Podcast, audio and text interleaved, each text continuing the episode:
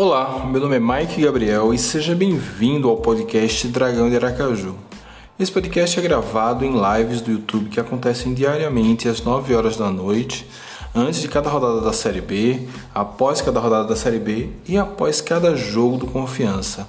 Entre em youtube.com.br Dragão de Aracaju e fique por dentro das nossas lives e ajude a construir o nosso canal e também o nosso podcast. É, fiquem agora com o programa. Muito obrigado e até a próxima.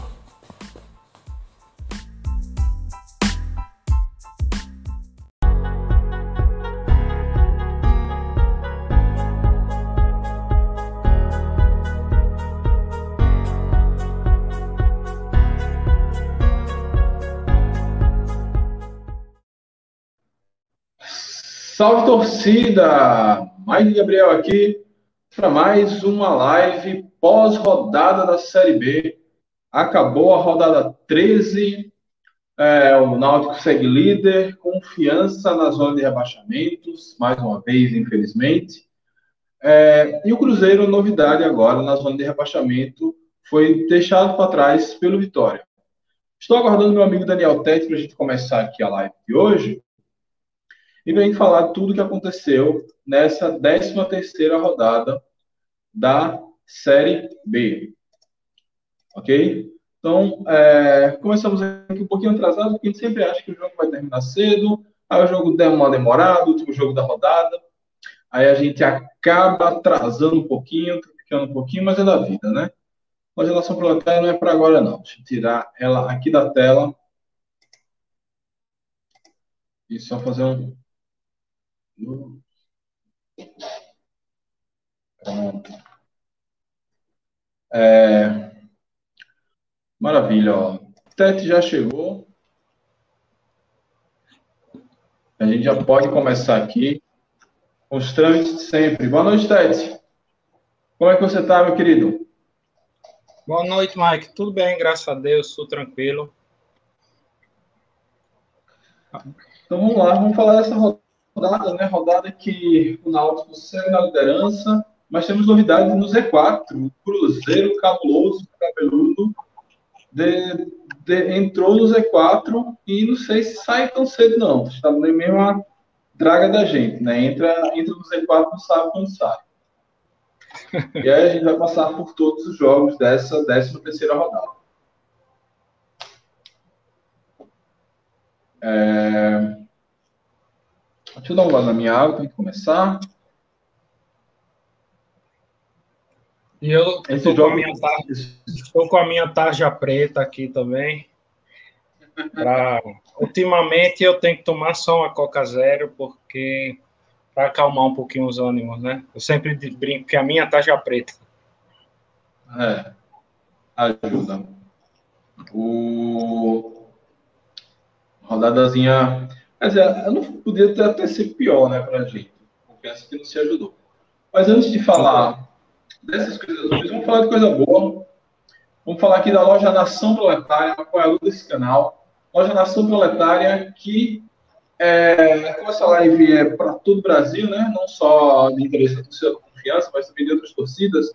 É, se você é azulino, está fora daqui, então, se você é colecionador de artigos esportivos, quer ter uma camisa do Confiança, entre em contato com a loja Nação Proletária pelo Instagram, arroba Nação é, loja, tá? Vou botar aqui na tela o Instagram. É, a loja Nação Proletária, você está vendo a fachada aí, ela fica na rua Tenente Teófilo Otoni, Galeria Espaço Nobre, aqui em Aracaju. Mas se você for de outro lugar do Brasil e quiser comprar seus produtos na loja Nação Proletária, ou mesmo não tiver em Aracaju, ou mesmo estiver com preguiça, ou estiver ainda se resguardando, fazendo isolamento social como eu, entra no Instagram e pede seus itens que eles vão chegar no conforto do seu lar. Para essa semana, estamos destacando essa camisa polo, camisa muito bonita, inclusive eu voltarei ao trabalho presencial logo, logo. Estou pensando em comprar uma camisa dessa para ir trabalhar. Tem um colorado que trabalha comigo, se confiança ganhar, eu irei com essa camisa para ele dar uma olhadinha e dar aquela risadinha marota. Rapaz. camisa muito bonita, vocês encontram lá. Eu não conhecia essa ainda, Mike. Tá um show, viu? Tá, tá muito bonita mesmo. Essa Só não digo que, que dá para ir para a festa porque é um pouquinho demais, mas para ir para o trabalho, para um passeiozinho no parque, na praia, tá bom demais. Tá boa mesmo, tá bem legal. Bem, agora vamos para a parte não tão boa assim. Vamos falar de Série B e vamos começar com esse jogo. Não foi o jogo que abriu a rodada, eu me atrapalhei na hora de falar dos slides, ou então eu queria passar logo essa desgrama. Londrina zero, confiança zero. É, eu comentei nessa segunda-feira na live que eu fiz lá no, no FB, no, no Felipe Barros, que esse jogo estava com cara de ser menos um a menos um, e não foi feito. Os melhores momentos desse jogo foi o apito inicial e o apito final, porque, cara, que jogo ruim. Os dois times muito fracos, muito fracos mesmo. É, Londrina ainda conseguiu ser pior do que o Confiança, mesmo o Londrina tendo muito mais posse de bola, Confiança chegou mais vezes ao gol londrinense. Não conseguimos saímos com a vitória por nossos problemas de ataque, gritando. A mesma coisa com o Londrina, que, para ser justo, né, teve um pênalti não marcado a favor deles. Esse resultado poderia ser pior para a gente, poderia perder por 1 a 0 Se o VAR, que começará na Série B a partir do segundo turno, já existisse, talvez a gente estava aqui lamentando uma derrota. É, então, fizemos um pontinho, passamos a casa dos dois dígitos na pontuação, chegamos a 10 pontos. E é isso. No primeiro tempo, o, o Londrina tentou, é, o Confiança tentou baixar as linhas para esperar o Londrina, só que o Londrina não conseguia avanços decentes. Confiança, por sua vez, também não conseguia concatenar um contra-ataque um contra-ataque. Era sempre no chutão, em busca do Neto Berola, ou em busca até da subida de Juca ou do, Penha, mas nenhum dessas, poucas dessas jogadas surtiram efeito. Confiança em alguns momentos até subia mais a marcação, forçava o erro do Londrina e foi aí que Confiança conseguiu até levar algum perigo para o goleiro é, paranaense. No segundo, no, no segundo turno, desculpa, no segundo, no segundo tempo também mudou pouca coisa o Londrina tentando atacar mais, o Londrina até tentou sair um pouco mais, mas quando o Londrina se expôs, confiança, chegou até mais, mais perigoso. Teve uma, um, uma boa jogada do Luciano Juba, que no, ele cruza para a área, a bola dá uma carambolada e Thiago Reis, estreante da noite, fez um gol feito. Teve o um pênalti não marcado para o Londrina alguns minutos depois, mas depois disso, meio que os times começaram a, a ver que uns e o outro chegaram muito perto do gol, ficaram meio com receio de atacar mais e aceitaram esse 0 a 0 principalmente confiança. O Londrina ainda tentou lutar até o final. Por fim, é... os dados dessa partida foram 66% de posse de bola para o Londrina, 34% apenas para confiança, por outro lado, o Londrina fez oito finalizações, o Confiança fez 14. O Londrina, uma finalização no gol, e o Confiança, quatro finalizações no gol. O Confiança deu a bola para o Londrina, o Londrina não soube o que fazer com ela. O Confiança foi um pouco mais perigoso, o Londrina teve um pênalti não marcado. Enfim, é, empate, não vou dizer empate justo porque teve um pênalti, mas na bola, nenhum dos dois estava muito aí para ganhar. Algo a falar desse jogo, Tete? Mike, como você mesmo disse, né? O placar deveria ter sido menos um a menos um. E eu, a somatória de pontos, eu acho que também. Nenhum dos dois times merecia ganhar pontos pelo desempenho que eles tiveram nesse jogo. Mas, é, se você for olhar, o resultado em si foi até, de certa forma, justo, porque com a bola rolando, é, cada time teve um, pelo que eu me recordo, se eu não tiver equivocado, cada time teve uma boa chance de gol. No primeiro tempo, o Londrina, com a bola alçada na área, uma, uma cabeçada perigosa, que foi é, salva de forma, é, até posso dizer, milagrosa por Rafael Santos, e que se ele não tivesse bem atento, ali não tivesse bom reflexo, o Londrina com certeza abriria o placar. E no segundo tempo também o Thiago Reis teve uma boa chance pelo confiança ele caprichou bem, tirou do goleiro, tirou do zagueiro, mas nesse capricho exagerou um pouco e, e não acertou o gol. E poderia muito bem ter também é, marcado para o Confiança naquela oportunidade. Além disso, como você disse, também teve um pênalti, claro, é, ao meu ver foi bem claro por, é, pela entrada do jogador de confiança no atacante do Londrina, que deveria ter sido marcado, e o Londrina, caso fosse assinalado essa, essa falta dentro da área, poderia sair com a vitória também. Mas em si, o empate foi justo pela falta de qualidade dos dois times, e pelo menos Confiança saiu de Londrina com esse pontinho, como você disse, garantiu pelo menos passar para a contagem de dois dígitos na classificação. Pois é. Eu esqueci de ativar meu tablet aqui para falar da agenda dos dois times, mas confiança, essa é fácil de saber de qual.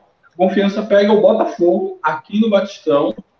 O Londrina, daqui a pouquinho, assim que meu tablet carregar aqui, eu, eu dou informação para vocês. O, pega o Remo, Mike. Londrina pega o Remo hum. também no estádio do Café, amanhã às 16 horas. Pois é, então o jogo aí, vamos ver se esse Remo embala de vez uma vitória do Café, que não, pelo que a gente viu, não é nada muito fora do normal, pode levar esse Remo a 12 pontos seguidos, praticamente dobrar de pontos em quatro rodadas. É uma arrancada impressionante. Vou falar do Remo daqui a pouco. O Ed, Ed Williams Thales, imbatível. Pois é, o imbatível tá fazendo juiz ao nome. Não perde, não perdeu em 13 rodadas. Melhor campanha na história dos pontos corridos, por enquanto. Sérgio Oliveira aqui dando boa noite. O mesmo Sérgio Oliveira fala: precisamos é, melhorar 200%, senão é rebaixamento na série. Acho que isso aí serve para os dois times. É, e o Sérgio ainda completa e não tivemos uma sequência de dois jogos em casa. Pois é, a confiança é, é bem isso mesmo, fica pingando fora em casa, fora em casa. E vamos ter uma sequência é... de dois jogos fora, depois do Botafogo, né? Isso. Que é Brusque em Brusque e Náutico em Recife. Pois é. Será que a gente carimba esse imbatível ou vai ser mais uma vítima? Agora, Sampaio Correia e Guarani. Jogo no Brinco de Ouro da Princesa. Ontem o Sampaio conseguiu um ponto importante, né? Freou a ascensão meteórica dos comandados de Daniel Paulista. Que falar desse jogo, Tete? É, Mike, como você disse, Guarani e Sampaio empataram sem gols no Brinco de Ouro. É, a primeira etapa começou com o Guarani pressionando e quase abrindo o placar aos sete minutos é, de jogo, com um bom atacante Bruno Sávio, que cabeceou a bola e foi na trave. Por pouco não abriu o placar. Já o Sampaio só foi arriscar o primeiro chute aos 31 minutos de jogo com Mauro Silva. Ambos ainda tentaram criar novas chances de gol, mas ficaram sem mexer no placar ainda no primeiro tempo. No segundo tempo, o Guarani começou pressionando um pouco mais para tentar furar a forte defesa do Sampaio, que estava muito bem postada. Aos 22 minutos, Regis bateu um escanteio fechado e quase surpreendeu Mota, que vinha fazendo uma boa partida. Aos 26 minutos, Bruno Silva rebateu o cruzamento na área, mas cabeceou para fora. Re, desculpa, ele recebeu um cruzamento na área, mas cabeceou para fora. O Sampaio chegou até a se abrir um pouco a partir daí para tentar também tirar o zero do placar antes é, do fim da partida ainda nos minutos finais, mas o 0 a 0 se manteve até o fim. O Bugre, com esse resultado, é, permanece com a série, é, manteve e permanece com a série de seis jogos sem perder, de invencibilidade, né? Enquanto isso, a Bolívia querida vive um jejum ao contrário, que cresce e soma quatro jogos consecutivos sem conseguir uma vitória.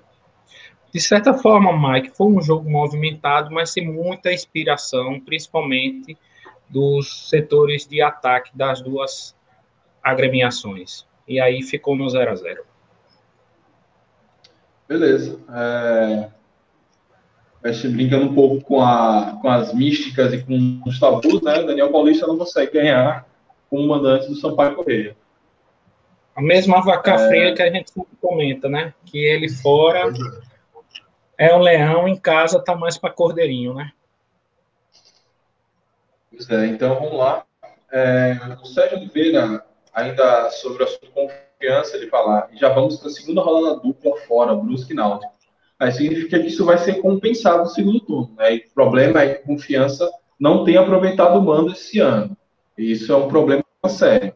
É, isso precisa ser resolvido já sábado. Tem que aproveitar o campo, tem que aproveitar. Foi isso que nos deu. A gente fala muito da arrancada, da arrancada, mas mesmo com o Matheus Costa no início, o time não perdia em casa. Então, precisamos manter essa pegada em casa forte, porque é isso que vai garantir a nossa sobrevivência. É, passagem desses times. É, o Sampaio Correia recebe no domingo, às 20 horas e 30 minutos, no fechamento da rodada, se eu não estiver enganado, isso mesmo, no fechamento da rodada recebe o CRP lá no Castelão, ao passo que o Guarani ele visita São Januário no sábado às 21 horas. Vamos ver aí o que é que o Guarani consegue aprontar para cima do estreante Lisca doido. Então, um jogo interessante para ver essa estreia de Lisca, ver esse Vasco aí que não decola e esse Guarani que está empolgado. Tá mesmo com esse empate ainda podemos dizer que está embalado.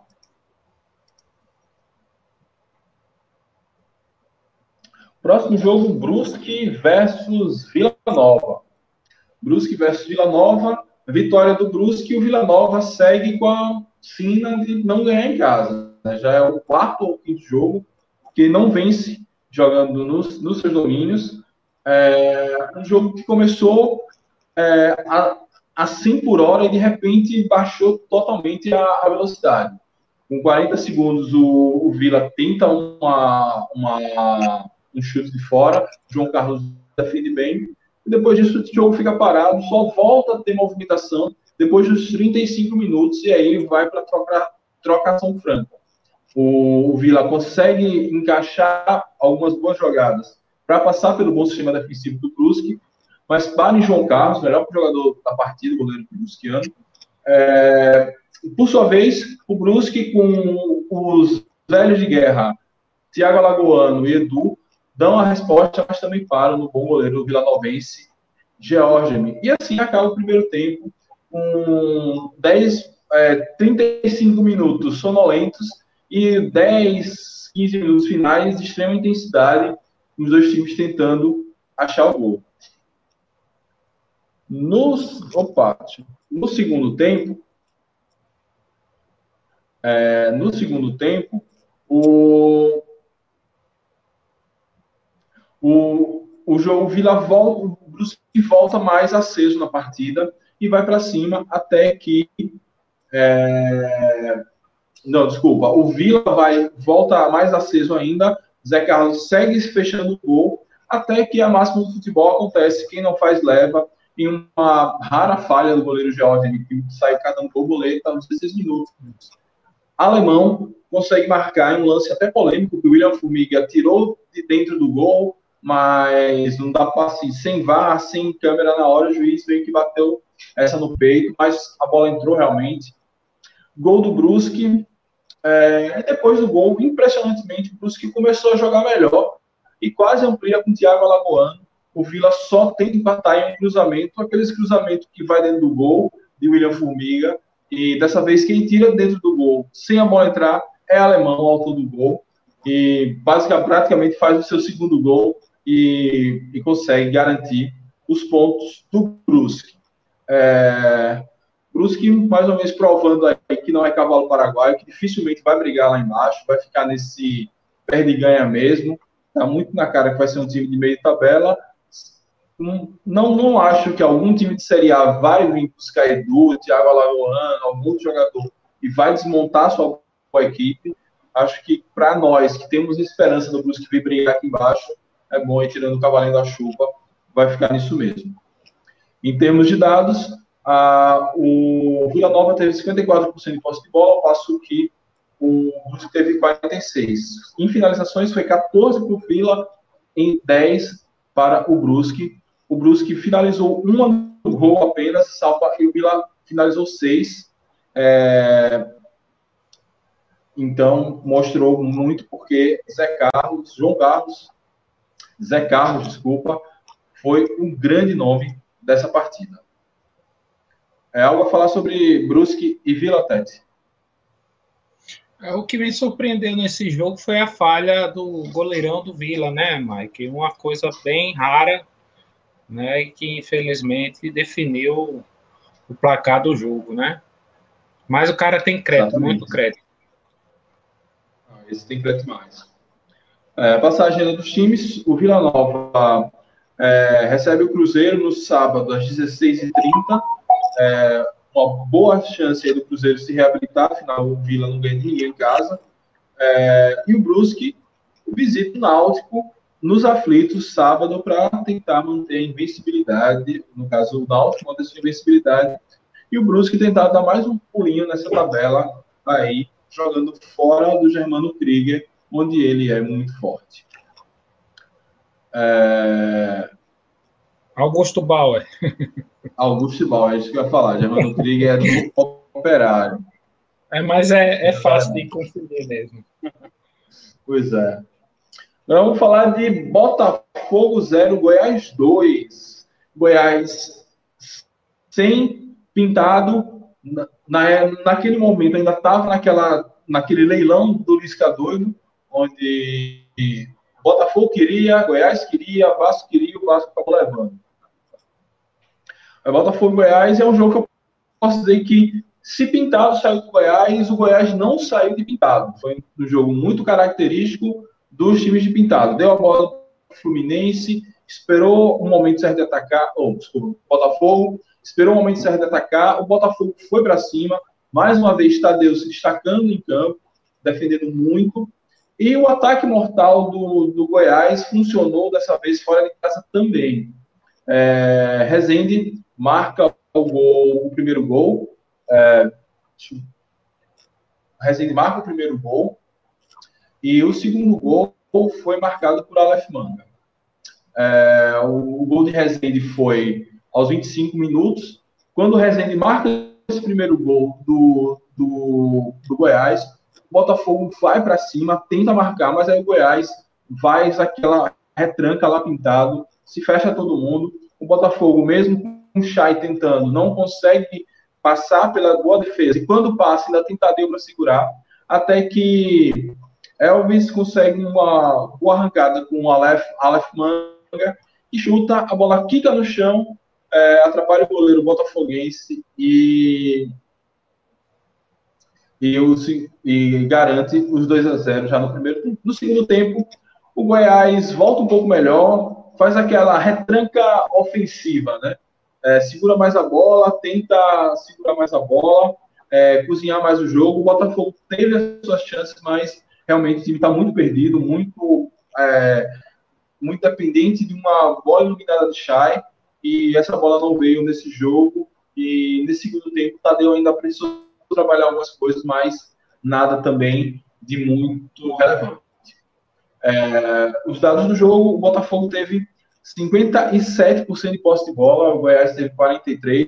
Foram 19 finalizações botafoguenses contra 12 do Goiás, mas no alvo foram 6 finalizações botafoguenses e 5 do Goiás. Dessas 5, o Goiás guardou duas é, e venceu o jogo. Se não me falha a memória, a primeira vitória do Goiás fora de casa. É, a primeira vitória do Goiás fora de casa. Botafogo já está algumas rodadas sem vencer. É, deixa eu só pegar aqui a quantidade exata de jogos sem vitória do Botafogo. É, e começa a se aproximar perigosamente dos G, do Z4. Né? O Botafogo tem 14 e já são cinco jogos sem vencer, com duas derrotas nos últimos dois jogos. É, aí, é, sinal de alerta para o Botafogo, que, se eu não estiver enganado, ainda não definiu o substituto para Chamusca. Algo a falar desse time, desse jogo, Tete? São, duas, é, são quatro, quatro jogos sem vencer, Mike. Dois empates e duas derrotas, né? E eu gostei muito desse resultado porque aumenta a crise lá em General Severiano. E eu espero, com, com, com, com muito afinco, que o Botafogo chegue em Aracaju né, com, com cheio de problemas, com mais problemas e uma crise maior que o confiança e nos ajude a sair da nossa crise. É, eles vêm sem Pedro Castro, que tomou o terceiro amarelo, é, que é uma das, das, ilhas de lucidez ali daquele time, que é uma boa notícia pra gente, né? Porém, a gente também tá com trocentos desfalques aí. Também espero que, que essa pressão, o Botafogo seja o típico time do eixo, olhe para a gente, a gente vai ter que ganhar e acabe se expondo. O confiança aproveite essa exposição e vença. A vitória, essa vitória de sábado, para a gente é fundamental. Eu creio, inclusive, para Rodrigo manter o emprego dele. Eu, eu dei uma cortada aqui, Opa. uma cortada aqui, eu não entendi. Quem, quem tomou o terceiro cartão e não joga? Pedro Castro, do Botafogo. Sim, bom jogador. Não, não joga contra confiança. É, e tem e Luiz Oyama pelo visto, não se recupera ainda, segue fora. Então, o Botafogo aí vem com duas desfalques bem importantes. Pensando em passar no hotel do Botafogo e fazer um sequestro relâmpago de Chay e de Navarro, de Rafael Navarro, na hora do jogo. Pois é. Ah, vamos dar uma anissoba ali para Chay para ver se ele tem um, uma ziquezinha antes do jogo. É, o Botafogo, a gente está falando aqui, vai pegar o confiança aqui no Batistão sábado, às 16 horas, ao passo que o Goiás visita amanhã, às 20 horas, a Ponte Preta, é, no Moisés Lucarelli, tentando aí a segunda vitória fora de casa, o que para a gente é ótimo, né, se eles conseguirem essa vitória, já com Marcelo Cabo, porque deixa a Ponte na zona de rebaixamento, a gente precisa desesperadamente que mais times venham aqui brigar aqui embaixo para arrumar quatro times piores que o nosso para a gente se salvar. Franci Clécio Santos. Náutico é muito acima de qualquer time hoje na Série B. Fui inventar o jogo do Curitiba hoje. Que time horroroso, retranqueiro. Cara, o Curitiba é isso. Curitiba é, retranca, é uma retranca com um ataque poderoso.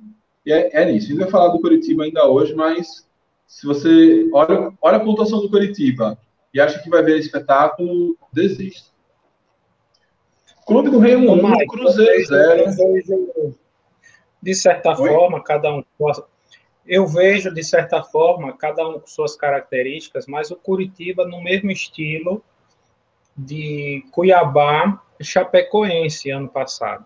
Se a gente fosse assistir jogos desses dois times ano passado, a gente não via nada, não via futebol nenhum. Era futebol de resultado. E o Curitiba está do mesmo jeito. Quem destoa hoje para a realidade da Série C é o Náutico, um futebol muito vistoso. Mas isso não é a regra da Série B, não. Exatamente. É, vamos lá, Clube do Remo 1, Cruzeiro 0, terceira vitória seguida do, do Remo. Remo que desde que chegou o Felipe Conceição deu uma acelerada, é, já subiu bem na tabela, inclusive, está em 11.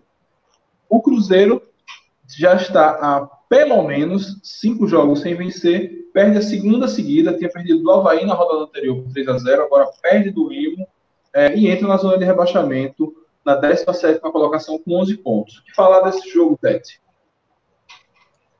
Como você disse, Mike, jogando no Bainão, o Remo venceu mais uma e afundou o Cruzeiro na sua eterna crise, eterna desde que caiu, né?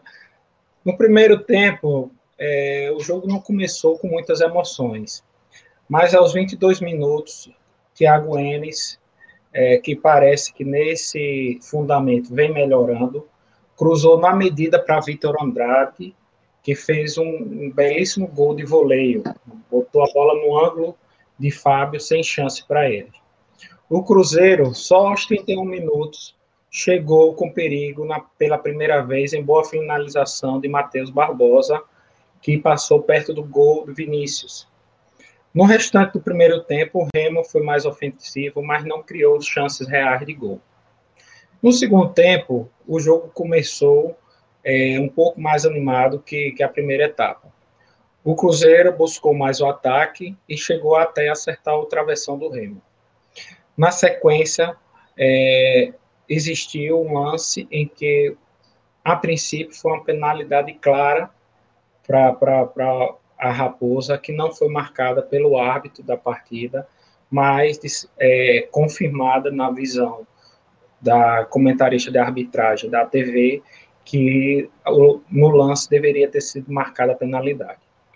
Em seguida, Matheus Barbosa levou o segundo cartão amarelo e foi expulso, devendo esse jogo ter sido seu último, a sua última partida com a camisa do Cruzeiro, já que ele está em, em processo adiantado de negociação com o Atlético Goianiense. Em breve deve ser anunciado como jogador do Dragão de Goiânia. Com um a mais, o Léo do Norte garantiu o placar e conquistou a terceira vitória seguida. Fez o Cruzeiro, de vez, entrar na zona de rebaixamento. O, como a gente já vem comentando, Mike, o, o, Remo vem melhorando de produção com a chegada de Felipe Conceição e de alguns reforços. E com rapidinho, com, com, com três vitórias, deixou a zona de, de, do perigo, do Z4, e está subindo, subindo, subindo. E agora, como você já, já falou, comentando sobre Londrina, pega o Londrina lá no café, uma boa possibilidade, uma boa chance de ganhar mais três pontos fora de casa, e se isso acontecer, quem, quem, quem, quem, quem pegará o Remo, né? O Remo vai embalar e vai ficar difícil de enfrentar, de enfrentar o Azulino Paraense. Ah, pois é, o Remo que é, conseguiu recuperar dentro do elenco Felipe G2, Vitor Andrade, que ninguém esperava um grande desempenho, chegou muito bem, Além disso, outros atletas do próprio Remo, como o caso do Thiago Enes, conhecido nosso aqui, é, melhorou. Thiago Enes, que começou como reserva na, ainda na gestão do Bonamigo, e hoje é titular, inclusive começando a se tornar um dos xodós da torcida remista. É, Remo, é, passando a agenda dos próximos jogos, o, o Remo abre a, próxima, a rodada amanhã, às 16 horas, no Estádio Café, e eu espero que o Remo siga sua arrancada aí e consiga mais uma vitória, ou pelo menos um empatezinho. Tá ótimo. É, o Cruzeiro visita o Vila Nova, em Goiânia, uma chance do Cruzeiro se reabilitar, porque o Vila Nova não ganha de ninguém em casa. Por outro lado, é uma chance do Vila Nova voltar a vencer em casa, já que o Cruzeiro está muito mal. Está numa crise muito séria. É, enfim, dois jogos aí que envolvem diretamente a zona de rebaixamento, já que esse Vila não deslancha, e bem interessante aí para a gente acompanhar. Mike. Fala, Tati. Só para complementar, que o, cal, o calvário do Cruzeiro não tem fim e só tende a aumentar, porque, como eu falei, além de Matheus Barbosa, que deve estar tá indo para o Atlético Goianiense, Está praticamente fechado também a saída do bom atacante Ayrton para o Ceará. Mais uma peça importante que o Cruzeiro pode perder bem no meio da caminhada e bem no meio da sua crise na Série B. Pois é, não pode repor, né? Porque está com transfer ban e não tem dinheiro. Inclusive, isso pode piorar, porque o que eu soube é que, para evitar a punição de rebaixamento, no caso de Denilson, eles vão vender, raspar o tacho e pagar essa dívida. E não, assim, os padrões de futebol não é tão alto assim, é de 5 milhões. Então, é, enfim, problema sério é para o Cruzeiro administrar nos próximos e, jogos, nos próximos perdendo meses. jogadores. Tem... Como? Perdendo jogadores e continua com transfer ban, né, sem poder contratar. Exato. Time para recuperar ele tem mas o ambiente está muito mutuado, a gente sabe que isso pesa. É tanto que o time do Cruzeiro que caiu, todo mundo dizia, ah, esse time uma hora vai começar a vencer e não cai, uma hora vai começar a vencer e não cai. Essa hora nunca chegou. O ano passado a mesma coisa, uma hora esse time engrena e sobe, uma hora esse time engrena e sobe. Essa hora nunca chegou, essa hora também não está chegando agora. Então, prevejo aí o Cruzeirão brigando até o fim para não cair.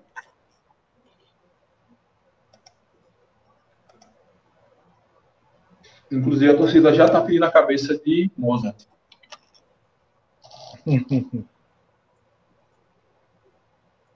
Ponte Preta versus Vitória. Jogo da parte de baixo da tabela, mas foi um jogo muito interessante. Jogo bem legal de, de acompanhar.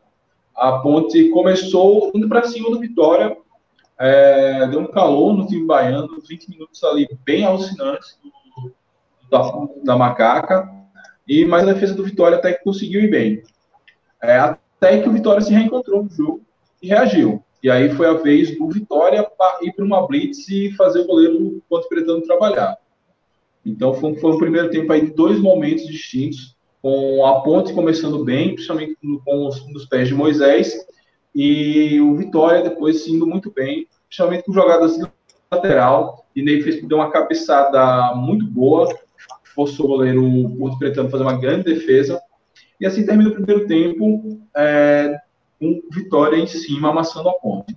Na volta para o segundo tempo, é, o Vitória volta com o mesmo volume, volta para cima e aos oito minutos, Cedric acerta um chutaço no, no, travessão, a bola volta, Pedrinho pega a bola, encontra Pablo Siles, que dá um chute de fora, ainda mais de longe do que ele fez o gol aqui na gente, e marcou 1 a 0 uma curva incrível, golaço, talvez o gol mais bonito da rodada, quer dizer, não, teve de Vitor Andrade, mas um golaço de Pablo Siles, é, 1 a 0 e aí o jogo dá uma esfriada, o, a Ponte até tenta reagir, mas já estava entregue, o esquema defensivo do Vitória funcionou muito bem, depois do segundo, depois do 1 a 0 do Vitória, mesmo sendo tão cedo, é, Ronaldo praticamente teve grandes trabalhos é, para segurar a ponte. Uma defesa ou outra, mas nada de grande envolto. No final do jogo, a Ponte até conseguiu uma boa chance, mas o jogo terminou mesmo com 1 a 0 Mostrando, Os dois times mostraram dificuldades, principalmente na armação de jogo, e o Vitória, mais uma vez, é, dependeu do bom chute de fora da área do, do Uruguai, Pablo Siles, assim como aqui no Batistão, fez o gol que mudou o jogo, também do Barradão nesse, nesse nesse jogo aí. Também mudou o jogo. Detalhe que Cedric, que aqui também foi o cara que deu passe, também estava nessa jogada de ataque. São dois os que estão aí conseguindo salvar o Leão da Barra dessa maré ruim de seus atacantes. Então, o lateral Cedric e o volante Pablo Cis ainda conseguem aí criar boas chances para o Rubro Negro Baiano. Com essa vitória, o, o Vitória, com esse triunfo, o Vitória sai da zona de rebaixamento, o o segue lá, ainda que ela tenha dado uma leve melhorada há umas três, quatro rodadas atrás, mas ainda precisa remar muito.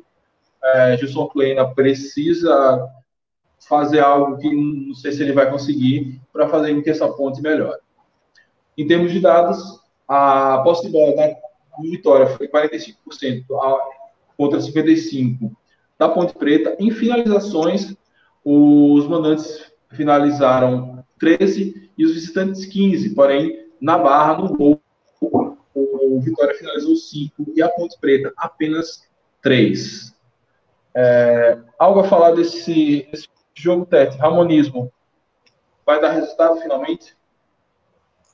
Olha, eu não, não vejo esperança de, disso ocorrer, não, Mike. Acho que só pela questão da ponte também está muito mal né, o Vitória conseguiu fazer o que o Confiança não vem conseguindo fazer, que é vencer seus jogos com, contra concorrentes diretos em casa, né? E por isso saiu da, momentaneamente da zona da, da, da degola e empurrou Confiança um pouquinho mais para ela, já que a gente caiu mais uma posição, né? Felizmente Exato. não foi um resultado muito favorável para a gente. Perfeito. É, agenda dos times: o Vitória, no sábado, às 9 horas da noite, visita o CSA no Trapichão, é, parada dura do, do Vitória. É, mas o CSA também não está mostrando essa força toda. É, já a Ponte, ela recebe o Goiás amanhã, às 20 horas.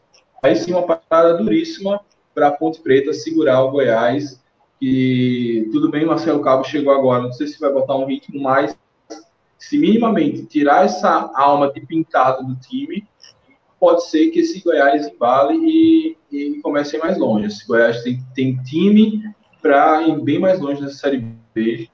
É, mas, enfim, não é de Goiás, que já, já falamos do Goiás, que ainda assim, mesmo dizendo que tem mais time, tem time para ir mais longe, ainda está, ainda entre várias aspas, está em quarto lugar na Série B. Ok? É... Diran Filho pergunta: Madison já joga contra o Botafogo? Cara, Madison foi, entrou no, no vídeo hoje.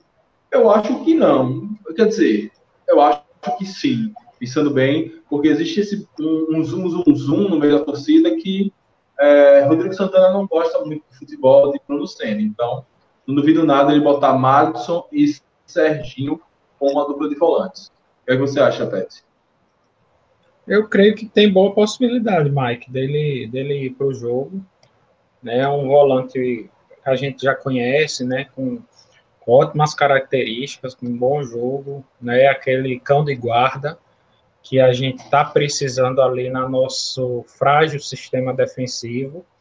Um Botafogo que, apesar de vir em crise de, mal, de resultados ruins, mas como nós já comentamos, tem ótimos jogadores de frente, como o Chay, como o Rafael Navarro, e que o Confiança aí tem que ir bem com, com um sistema defensivo bem estruturado, bem compactado, para não dar chance. E para isso, eu creio que ele tem que, não pode preterir de usar, é, Rodrigo Santana não pode preterir de usar Matson. Eu creio que ele tem boa possibilidade de entrar no jogo de sábado. É, ele pode até ser usado como lateral direito improvisado, não se bem que é, Marcelinho, Marcelinho já está voltando, Marcelinho foi suspenso, foi machucado. É, eu creio que ele vai entrar como volante. Eu acho, eu acho que ele, apesar dele ser melhor lateral que Vila, se ele fosse usado, eu acho capaz dele ir para o meio realmente e Vila novamente ser improvisado. Mas eu acho muito difícil de, de existir essa necessidade, só se lá para as tantas Deus o livre guarde disso, Marcelinho se contundir e não puder ir para o jogo. Exatamente. Vamos falar aí do imbatível. É... Náutico recebeu o Brasil Pelotas, o Chavante até abriu o placar, mas Jean Carlos fez as suas. Falar desse jogo, Tete. Exatamente, Mike. Jogando nos aflitos e comandado mais uma vez por Jean Carlos, o Náutico virou o jogo contra o Brasil de Pelotas e permanece invicto. O jogo, Mike, começou bem agitado e logo no minuto inicial, o Brasil, de forma surpreendente, abriu o placar com Ramon após uma falha feia do goleiro Alex Alves. Porém, o Náutico não demorou muito e logo tomou conta do jogo. Foi para o abafa e já aos nove minutos, Jean Carlos recebeu uma bola girando, e girou, batendo para o gol e deixou tudo igual, marcando um belíssimo gol. Isso está se tornando redundante, né? Mas vamos lá. Mesmo com o empate, o Timbu não se deu por satisfeito e permaneceu na pressão. E ao, logo aos 31 minutos, ainda no primeiro tempo, né? Novamente com Jean Carlos, numa cobrança quase de almanac, marcou e virou o jogo, decretando assim o placar do primeiro tempo, 2 a 1 para o Náutico. No segundo tempo, foi, o jogo foi de pouca chance para as duas equipes. Mesmo atrás no placar, o Brasil de Pelotas se manteve bastante cauteloso, apenas esperando alguma chance vinda de erro do Timbu para tentar empatar a partida. O Timbu estava mais um pouco tranquilo no jogo, já que está, virou e estava à frente do placar. Aos 31 minutos, teve uma clara chance de empatar com Chiesa, mas o camisa 9 mandou para fora. No último minuto da partida, o meia Lucas Paraíba, do Timbu, foi expulso, mas mesmo assim não deu tempo de nenhuma possibilidade de do Brasil aproveitar a superioridade numérica tentar empatar a partida, pois no minuto seguinte o árbitro encerrou a peleja. E com esse resultado, o Náutico permanece na liderança da competição. Já o Brasil de Pelotas, com 11 pontos, ocupa a 16ª posição na tabela, apenas uma fora da zona da degola. Maravilha. É... Pois é, esse, esse jogo, Náutico mostrando mais uma vez sua força, de força de reação, é, tomou 1 a 0 pegou uma defesa bem estruturada, bem enjoada de marcar gols nesse Brasil, mas aí, para quem tem um jogador diferenciado, é, é isso que consegue, né? Mas é, Jean, Jean Carlos conseguiu ali arrumar os espaços e fazer os gols é, necessários, e o Timba segue aí, três vitórias, é, três, três vitórias sem, 13 jogos sem perder o recorde aí na Série B dos pontos corridos. Nem sei se é um recorde histórico na Série B, provavelmente é. Um time passar 13 jogos sem derrota é complicado, é difícil. A gente já viu isso quase em uma Série C lá com o Lizzy Lopes, né? Que ficou 12 jogos sem perder, mas empatava pra cacete. é, Mike, o, o Náutico, se tem um jogador diferenciado na Série B, esse jogador é Giancarlo do Náutico, né? E, além dele, o, o, o, o Timbu tem ótimo, ótimos coadjuvantes que jogam é, ao lado de Giancarlo. Um deles é Chiesa, se é que Chiesa a gente pode chamar de coadjuvante, né? Mas que é, vem, de um, de, um, de um, vem convalescente de uma chikungunya que afetou bastante o vigor físico dele, né? E ainda vem se recuperando. Tem também o capitão Vinícius, que é um ótimo jogador, inclusive que deu passe para Jean Carlos abrir o placar, melhor dizendo, empatar o marcador com o Brasil Pelotas, e outros e outros, como Brian, o próprio zagueiro Camutanga, que a gente várias vezes já falou que era o zagueiro, o zagueiro, mas vem cada vez mais apresentando um futebol muito vistoso lá no setor defensivo do Náutico, um cara que é, é, tá jogando bonito, apesar de ser defensor, e de forma muito eficiente. Ah, tem situações até que ele sobe à frente e tem boas possibilidades de marcar gols. É um time que vem encantando, Mike. Vem encantando e, e por isso tá aí, como você disse, né? Tá invencível, talvez até marcando, é, fazendo marcas históricas dentro da Série B, né? Pois é, com 28 pontos, assim, faltando ainda 25 jogos, se não me engano, isso é um passo gigantesco para o acesso. O Bruno Lucas chegou aqui, boa noite. Começou tarde essa live hoje. Pois é, temos que esperar o jogo acabar. É, ele quer saber aqui quando cai, quando o Rodrigo Santana vai cair. Aquela coisa, eu espero que nunca. Espero que a partir de agora ele encarne o Hélio dos Anjos e não perca mais de ninguém. Mas eu acho que se não conseguir vencer o Botafogo, sei não. E é assim, e ele caindo, Mike, só para alongar um pouquinho, só para né, devagar um pouquinho sobre o comentário dele, ele caindo, confiança não resolve todos os seus problemas, apesar de eu achar que ele já está fazendo hora extra no clube. Mas quem Sim. pode assumir confiança, né? surge um outro problema para a diretoria resolver, né? Resolve-se aparentemente um e surge outro, né? Exato, é porque ele deixa os ele deixa as bagagens, né? Enfim, não vamos falar mais não, porque já está chutando cachorro como, como... mas deixa as bagagens dele é por aqui. Como eu e você, a gente já vem comentando já em algumas lives, eu sinceramente espero que do sábado, no sábado, de forma surpreendente, ele consiga encaixar o time, leva o time lá para cima e a gente até esqueça dessa história dele sair. Mas, infelizmente, eu acho que é uma realidade difícil de acontecer.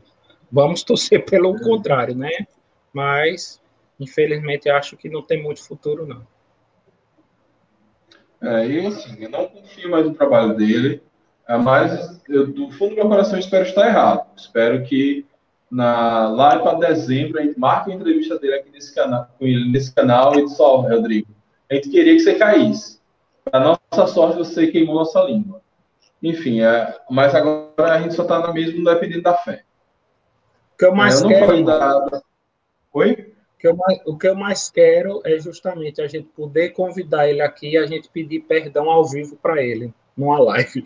Né? Mas quem sabe se isso vai acontecer. Né? Exatamente. É, eu, antes de passar para a CSA e Vasco da Gama, a agenda dos times, o, o Náutico recebe o Brusque sábado, 19h30, para manter a invencibilidade, desafio bem pesado aí para o Náutico. E o, o Chavante visita o Havaí domingo, 8h30 da noite, fechamento da rodada. É, o Havaí que vem embaladíssimo também, ganhou hoje, vai falar desse jogo ainda. É, então, um desafio aí, e tanto para o Chavante é, segurar aí, né? A gente acaba, mesmo com o nosso amigo é, Zacarias sempre vindo comentar aqui, a gente torce que o Chavante siga se enrolando, porque não, essa, essa zona tem que ficar bagunçada. Quanto mais bagunçada, maior a nossa chance de sair vivo dela. Vamos lá, falar de Vasco da CSA versus Vasco da Gama, jogo que aconteceu no Trapichão. Foi muita chuva, gramado encharcado do é, gramado encharcado do, do trapichão, é, mas que até que os times conseguiram extrair alguma coisa de importante nesse gramado encharcado. Né? Primeiro, os goleiros foram os que mais sofreram, né? porque aí com a bola molhada e tudo, a turma não quis saber. A, abria espaço, era chutão. É, e num desses, o zagueiro do CSA escorregou na água, caiu de bunda no chão, e Cano acertou um chutaço, o goleiro Frigeri até conseguiu, mas não conseguiu encaixar, bateu roupa. Gabriel Peck tocou para Gabriel, é, para Marquinhos Gabriel, abriu o placar 1 a 0 Vasco da Gama, em cima do Azulão do Mutange. É, logo depois, o CSA é, foi para cima, mesmo com as dificuldades do terreno, Della Torre conseguiu arrumar um passe incrível para Gabriel, que conseguiu uma finalização ainda mais incrível. Parece que eles acharam ali as únicas partes secas do gramado. Foi um passe muito merecido de Della Torre e uma boa cavadinha de Gabriel, encobrindo o goleiro Vascaíno, que empatou aos 29 minutos. E ainda assim seguiu em cima, quase vira aos 28. Opa! Falou, Tete? Não, não. Ah. E o Vasco e o, e o, e o CSA quase viram o jogo um, é, aos 38 e aos 41 minutos do primeiro tempo, obrigando o Vanderlei a fazer boas defesas, é, mesmo com o terreno olhado. É, o, vira o segundo tempo o CSA segue melhor que o Vasco e finalmente chega a virada. Silas cobra uma falta que o goleiro vascaíno não conseguiu segurar. E aí, na sobra, Hernandes, estreante da noite, aproveitou o rebote, chutou no contrapé do goleiro. 2 a 1 CSA. É, um momento que os times também deram uma diminuída no ritmo ali, dado a, o terreno e a briga constante, os times diminuíram um pouco essa, essa, o, o ritmo do jogo. E aí, numa dessa, uma, jogada, uma boa jogada, uma boa triangulação, eu não lembro agora do ponto do Vasco, mas que conseguiu abrir bem para o zagueiro Zeca, lateral Zeca, ele cruzou e o Vasco da Gama empatou aos 27 minutos. É, depois disso, os times abraçaram o empate, nada, ninguém quis voar muita coisa com a bola é, e nada de relevante aconteceu. 2 a 2 resultado justo é, para um jogo que prometia, pelo estado do gramado, ser pior do que foi, mas até que foi bem movimentado. E o, o CSA, não sei se o CSA considera um, um tropeço ou se o Vasco da Gama também considera um tropeço, enfim. O Vasco que está querendo engrenar e agora investe em Lisca. Os dados desse jogo, o CSA teve 54% de posse de bola e o Vasco da Gama 46%. Em finalizações, 15 a 12 para os mandantes e finalizações no gol, 5 a 5, é, mostrando aí bem o equilíbrio dessa partida que não poderia terminar de outra forma que não o empate. É, algo a falar desse jogo, Tete? Uma chuvosa Maceió. É, vi alguns, alguns lances desse jogo ao vivo, de, de, de relance mesmo, mas é, foi um jogo aparentemente bem disputado na, no alagadiço do Rei Pelé, né? Com certeza prejudicou um pouquinho o andamento do jogo, mas foi um jogo disputado. Pois é. é passar a agenda dos times. O CSA ele recebe o Vitória no Trapichão, segue em Alagoas, é, jogo que acontece próximo sábado, às nove da noite, e o Vasco da Gama recebe o Guarani, também sábado, às nove da noite, em São Januário, é, jogo clássico nordestino, interessante aí, inclusive envolve um time que ainda está querendo sair, se afastar da zona de rebaixamento, e outro que não sabe que campeonato vai fazer, se é lá em cima ou lá embaixo, e o Vasco tem dois times que estão pensando em acesso o Guarani bem mais é, empolgado, mas vamos ver se o efeito Lisca já será sentido no primeiro jogo do novo treinador Cruz Maltino. É, comentários da turma aqui, Wesley Paixão, boa madrugada, vamos ganhar do Foguinho e tudo volta ao normal. Mais ou menos, assim, ganhar vai ser bom, mas nem tudo volta ao normal, mas pelo menos aí vai ter uma semana para trabalhar, para enfrentar o Bruce, que vai ser dureza, mas Santa Catarina. A Bruno Lucas aqui segue conectando o Rodrigo Santana. Ele é fraquinho. Não deu certo em lugar nenhum. É, tem muito tempo que ele não dá certo, mas ele fez um bom trabalho no Atlético Mineiro e antes disso na URT e na Juventus. Na URT. Na URT. Mas realmente, tem tempão que ele não faz um bom trabalho. Se eu não me engano, ele foi campeão do interior lá pela URT, né? Isso. Ó, Bruno Lucas tem chamusca livre no mercado. Chamusca não vem, acho que ele tem mercado, é caro, ainda tem essa treta com o irmão dele, confunde. Eu já tô mexendo aqui, dizendo, pelo amor de Deus, cogitando chamusca. Ah, enfim, chamusca não vem, não. Acho que não, seria muita loucura. Dois... Que é, aí é Iago e Hernando querendo to tocar fogo no parquinho mesmo. Chamuscar tudo de vez, né? É. Aí Bruno fala também de Pintado. Tem Pintado que saiu do Goiás. Acho que Pintado também é um cara que ele vai, com certeza, vai ficar no stand-by aí, esperando o segundo turno, algum time precisando aí é, não cair, enfim, precisando de uma retranquinha bem feita. Além disso, é um treinador com mercado, é, a pedida salarial dele vai ser alta. O investimento feito em Rodrigo não foi baixo. Acho que o Confiança, se trocar de técnico, é, vai com o Zé Carlos um tempo, e se o Zé Carlos não der certo, vai buscar uma solução bem caseira aqui do Nordeste mesmo. Não acredito em uma movimentação nesse nível, não. Concorda comigo, Tete? São dois treinadores caros. Eu não gosto muito de Chamusca, e principalmente ele ter, tendo vindo de um trabalho ruim no Botafogo que reconhecidamente tem um elenco muito melhor do que o de Confiança, mesmo assim não deu certo, que dirá no Confiança, né? Mas eu gosto até, de certa forma, do trabalho de Pintado, acho que ele é um, um treinador que sempre faz times competitivos, e a gente sabe muito bem que ele só saiu do Goiás por questões administrativas, questões de incompatibilidade com a direção do clube, nem não foi de forma alguma por questões de é, é, é, desempenho do, do, time do Goiás, mas é um cara também, de certa forma, que tem nome, que tem mercado e que não é barato. Seria complicado confiança trazer. Eu gostaria, mas acho muito difícil.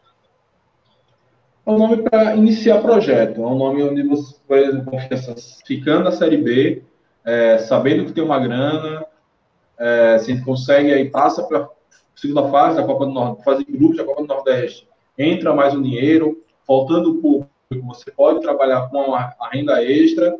Aí eu acho que ele é um cara para você começar um projeto. Então, ó, Pintado, é, é assim que a gente vai querer dar um passo a mais. Acho que eu, é eu gosto desse treinador, ainda que seja um estilo que não agrada muito o torcedor de confiança. Esse estilo mais retrancado, mais amarrado torcida aqui gosta mais. Por isso que o Daniel é tão amado, porque os times do Daniel vão para cima. Mas vamos falar de Coritiba e CRB. Coritiba, no Alto da Glória, não conseguiu vencer o CRB, mesmo saindo na frente, um golaço. É, mas depois da expulsão do Norberto, não, enfim. Tete vai falar desse jogo. Depois da expulsão do jogador do Coxa, do Coxa. o CRB foi lá e empatou. E falar desse uhum. jogo, Tete? Zé, Coxa aí na perseguição ao Náutico, ficou dois pontinhos para trás. Isso. Creio que foi um bom resultado para o CRB, Mike, pegando o vice-líder lá no Alto da Glória, e um resultado, de certa forma, decepcionante para a torcida do Coxa, né? O, o, jogo começou com o Galo Alagoano tendo mais posse de bola, de forma surpreendente, mas o Coxa era mais efetivo, chegava com mais perigo no ataque. Aos 28 minutos, Robinho chutou de fora da área e parou no goleiro do Galo Alagoano. No minuto seguinte, Léo Gamalho recebeu na área, passou por dois marcadores e deixou o Igor Paixão livre para abrir, abrir o placar. Foi uma jogada muito bonita, é, principalmente é, o, a, todo, todo toda a armação dela por meio de Léo Gamalho foi, uma, foi plasticamente bem, bem legal e, e, com isso ele deixou praticamente com a faca e o queijo na mão o Igor Paixão, que não desperdiçou. Com 1 a 0, o Curitiba recuou um pouco, bem dentro das suas características, e o CRB partiu para cima, mas não conseguiu empatar é, até o final do primeiro tempo. E esse cenário se manteve durante o segundo tempo também. O CRB continuava com o controle, com a posse de bola, rondava a área adversária e apostava em chutes de fora da área é, para o gol de Wilson. Coritiba se fechava, tentava ocupar espaços, mas não conseguia ameaçar nos contra-ataques. Aos 17 minutos, como você citou, Natanael foi expulso e deixou o Coxa com menos um.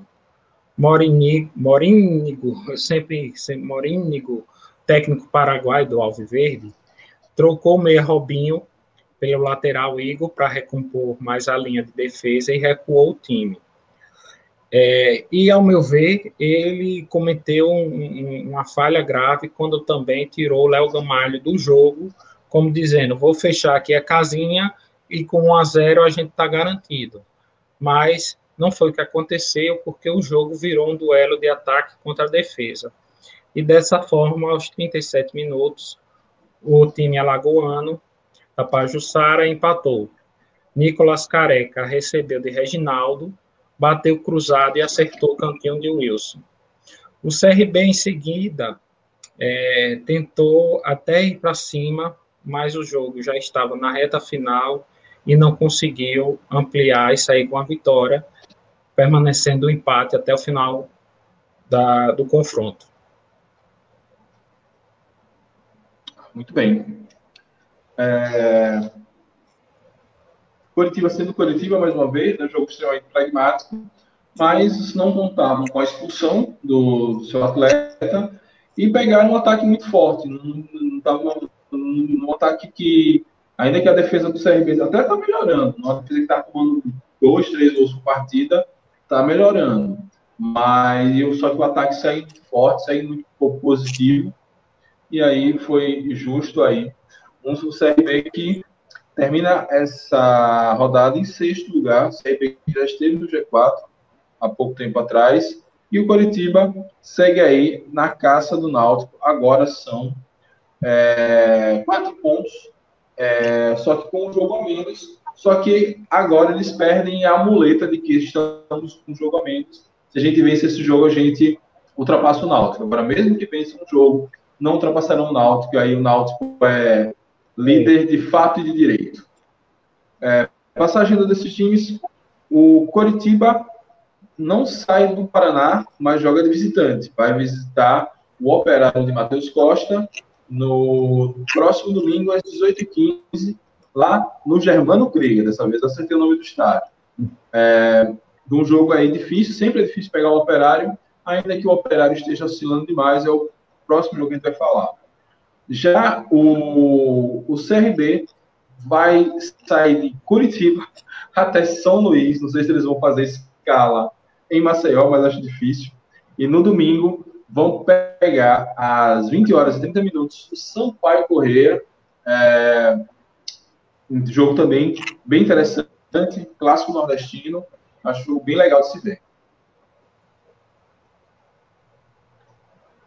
Viagem, viu? De São Luís a, a oh, de Curitiba a São Luís. Vamos cruzar o Brasil. Pois é. é Marcos Leandro, quero ver até onde vai a invencibilidade do Náutico. Velho, parando no confiança, acho ótimo.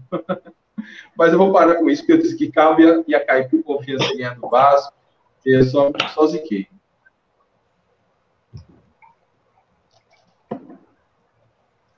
Mas realmente não é aquela invencibilidade safada, não, daquele time retranqueiro, que o goleiro salva todos, ainda que o goleiro Felipe Alves está fazendo uma boa temporada. O time do Náutico está muito ajeitadinho.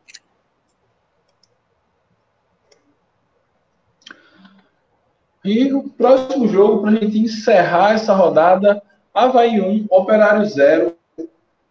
Outro, outro, outro, outro, é, outro time que está surpreendendo, pouco falado, é, porque talvez se esperava muito do Havaí, ele não entregou muito, estando na zona de rebaixamento, inclusive no início, mas agora o, o soltaram o Leão e o, e o Leão desinvestou nessa terceira vitória seguida. É, Claudinei, que a gente tanto criticou, parece que a nossa zica é muito poderosa. 1x0 Operário, 1x0 Havaí em cima do Operário, e o Havaí já cola nos G4. O que falar desse jogo, Tete? Isso aí, Mike. O jogo que fez a nossa live hoje madrugar, né? O Havaí bateu é. o Operário, como você disse, ficou apenas a dois pontos do G4. No primeiro tempo, o jogo começou bem equilibrado, Mike. O Havaí dominou a posse de bola e tem, e tem nós, também as ações nos primeiros minutos. Mas, apesar disso, é, a melhor chance saiu dos pés de Djalma Silva para variar, né? Aos 27 minutos. Ele chutou forte na direção do gol e o goleirão do Leão da Ilha salvou. E foi só. No segundo tempo, é, na etapa final, o jogo permaneceu bem equilibrado, com os dois times bem abertos e buscando gol. E quando é, todo mundo já imaginava que o, o, o jogo, é, justamente por estar equilibrado e com o passar do tempo, já iria é, provavelmente terminar no empate, é, o, o, Leão da Ilha conseguiu balançar as redes depois de uma falha bizarra do goleiro Simão, uma cobrança de tiro de meta, e também contando com a falha da zaga do Fantasma, o atacante Copete aproveitou um cara muito perigoso e não vacilou, marcando aos 34 minutos do segundo tempo. Já em cima, já na reta final do jogo, o Operário ainda tentou atacar mais, nos últimos minutos, né, para tentar pelo menos levar um pontinho de Florianópolis, mas nada conseguiu, sendo a partida encerrada no 1 a 0. O Havaí, como você disse, subindo cada vez mais, de certa forma, surpreendendo né, pelo início de campeonato que teve, e não diferente, mas em caminhos opostos, o Operário, que teve um ótimo início de Série B, vem de forma também surpreendente, caindo, é, se não caindo demais, mas oscilando muito, muito mais do que a gente esperava do time de Matheus Costa. Exato. É, o Operário, a oscilação é muito clara nos cinco jogos, né? Na, na tabelinha aqui dos cinco jogos. Foram. Deixa eu achar foram três derrotas e duas vitórias. Teve que meio no tudo ou nada nesses últimos jogos. O perde, o empata. E o Operário, que já esteve no G4, já está em décimo lugar, com 18 pontos. É, então, começa a, a, preocupar aí, não com a zona de rebaixamento. Acho que o Operário tem time muito forte não, não deve cair. Mas, é, se o Operário sonhava e o projeto deles era subir de divisão, vão precisar remar um bocado agora para recuperar essa, essa fase ruim. É, já o, o Havaí, nos últimos cinco jogos, é porque isso eu estou vendo, é o gráfico que meu, meu tablet mostra aqui, pode ser uma invencibilidade maior. Mas os últimos cinco jogos foram duas, duas derrotas e três, dois empates e três vitórias, sendo que três vitórias seguidas, então tá ali já, colou no G4. É, a gente sempre falava na, no guia da Série B que poderia vencer, ou que esse operário poderia, desculpa, estou enrolado hoje, que esse Havaí iria brigar lá em cima, mas ele começou muito mal e depois aí na chegada de Copete, né, o colombiano, mudou a cara do time, é o Jean Carlos do, do Havaí e o, o gringo tá fazendo chover, tá jogando demais e com ele o Havaí é, realmente talvez era aquela apertinho do parafuso que precisava fazer o bom time do Havaí é, ir mais longe.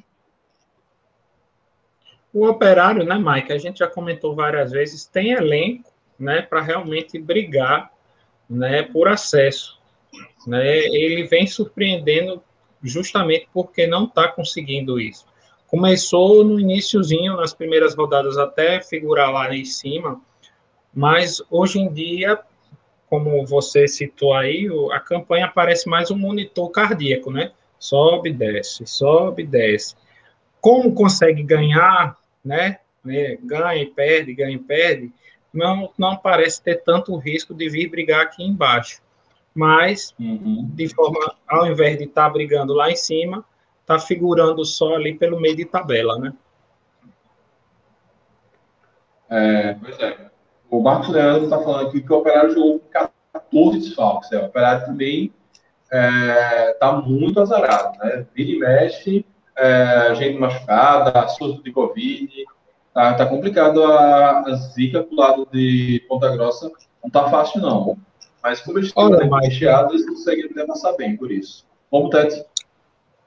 Mas, ó, eu, eu, assim, sinceramente, eu, eu não vi muito dessa forma, não. É porque, ó, jogou com Simão, com Rodolfo Filemão, com Rodolfo Filemon, né, é, Fabiano, mas Fabiano onde vira joga, né, Leandro Vilera sempre joga, Marcelo, tam, Marcelo também, a, a, gente não pode dizer que ele nem é reserva, nem, nem titular, ele entra muito, Ricardo Bueno entrou no segundo tempo, é, Felipe Garcia jogou, Djalma Silva jogou, e de forma surpreendente jogou na frente, viu, Mike? Eu esqueci, esqueci até falar disso, ressaltar isso. Ele jogou adiantado como ala lá no ataque. Foi um, um, uma situação bem interessante aí. É, justamente. Então, assim, algumas peças que, que algum, ficam às vezes no banco, mas o, o elenco é tão bom que elas, eles entram e assim a gente não pode dizer, por exemplo, é, é, saiu Rodrigo Pimpão para a entrada de Ricardo Bueno. E aí? Quem é o desfalque aí? Quem é o titular? Quem não é? Porque Ricardo Bueno normalmente figura como titular, mas algumas vezes ele fica no banco para Paulo Sérgio, outras opções de Matheus Costa também. É um elenco muito vasto, um elenco muito grande. É, ó, Renier é zagueiro. A, a, a, dupla de zaga foi titular, Renier e Rodolfo Filemon, que vem jogando sempre. Tomás entrou no lugar do no segundo tempo também, que vem sempre jogando. Então, assim, a gente vai poder dizer que esses caras são é, é, tapa o buraco de desfalque? Não, não tem como, não tem como. Rafael Waller, que é outro ótimo jogador, entrou também no segundo tempo, no lugar de um titular, Felipe Garcia. A questão é que Matheus Costa, por essa oscilação também, né, está parecendo um pouco com o Rodrigo Santana. Ele vem mexendo e vem tentando. Talvez pela tentativa e erro, ou então pela busca de outras opções de, de esquema, vem mexendo no time. É, mas ele tem de buscar, né? É, o, o, o, elenco do operário é o melhor da Série B. Porque é, não, os 11 titulares não, mas em termos de elenco, as peças de reposição são sempre de alto nível é, é para esse operário dar para render mais. Dá para render mais. É, já rendeu mais com o Matheus, inclusive. Como? em termos de diversidade e de qualidade, eu, por exemplo, a gente não vai encontrar um jogador melhor que que que Giancar, por exemplo. Mas no conjunto, pela diversidade, juntando as qualidades individuais deles todos, com certeza está entre os melhores elencos da Série B. Exato. É, vamos lá de comentário. Ah, não, antes disso, vamos passar a agenda dos times. O Havaí recebe o Brasil de Pelotas domingo, 8 e meia da noite. Está aí com a faca e o queijo na mão para encangar a quarta vitória. E aí eu acho que dá, dá uma passeadinha no G4. É, por outro lado, o Chavante vai aí buscar um pontinho fora, porque o já vai embalado do jeito que está. A gente bem sabe porque os enfrentou recentemente. Já o Operário, ele recebe, tem clássico, eita, catarinense não, clássico paranaense, recebe o Coritiba no domingo às 18 horas e 15 minutos. É, jogo interessante aí e difícil do Operário se, se é, recuperar, né? Porque vai, vai pegar um forte Coritiba, é, vai querer descontar mais esses pontos que deixou em casa nas costas do Operário, mas aí vem um time aí de dois treinadores que são muito bons em armar boas defesas. Vamos ver aí se a força ofensiva desses times, que a do Guarani é mais maior do que a do Operário, mas o Operário também não é de se jogar fora. É uma, também um time ofensivamente com peças muito interessantes. Um jogo interessante, um jogo que provavelmente vai ser bem estudado aí é, nesse clássico, não sei se dá para chamar de clássico, mas enfim, nesse clássico paranaense. Vamos de comentário? Vamos lá. Marcos Leandro, vocês acompanham o canal Setor Visitante? Ó, Marcos, eu assisto alguns vídeos aleatórios. Eu não acompanho todos os vídeos, não. Você acompanha, Tess? Não, não. Inclusive, eu não conheço. É, é muito é, bom. Assim, é muito bom mesmo. Ele fala de... Ele vai visitando estádios, visita cidades, vai falando de futebol, enfim, é, é, é quase um esse canal de turismo, mas focado em futebol, é bem interessante mesmo. Ele está ah, em Aracaju e está fazendo live agora, vocês poderiam fazer uma live juntos. Pois é, Marcos, faz essa ponte aí, tem meu WhatsApp na descrição, então passa o contato dele, é, porque a, essa live aqui ainda vai demorar mais um pouquinho, é, mas, assim, para a gente seria uma, uma honra participar e recebê-lo bem aqui na nossa cidade. Ainda que a gente não possa estar presentes fisicamente, até pelo horário, né? É, o Nervelin, Nervelin, saudações ao Rubras, Náutico, saudações platárias, Nervelin. Só que aí e, e ele aí tem que tirar esse N, né? Esse N do nick dele, né? do apelido dele. Ao invés de Never Win, Ever Win. Né? O, já que. Pois é, pois é. Esse, tô achando que isso aí é tricolor querendo pular o muro.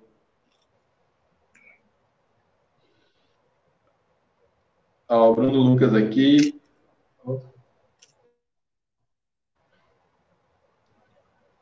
Eu quero que confiança reaja. Bruno Lucas quer que confiança a nossa esperança, né? Confiança tem o time inteiro no DM. Pois é, cara, o time. Departamento médico de confiança é um problema. Mas é, o Mike, é o que eu falei, é o que eu falei do operário, certo? Você vai. Um, um desfalque que eu considero pesado por confiança é Álvaro. Eu gostaria de muito que Álvaro tivesse sendo opção para jogar. Mas você pode dizer que Álvaro hoje é titular? A gente não, não, não sabe. Não sabe se Álvaro seria titular hoje.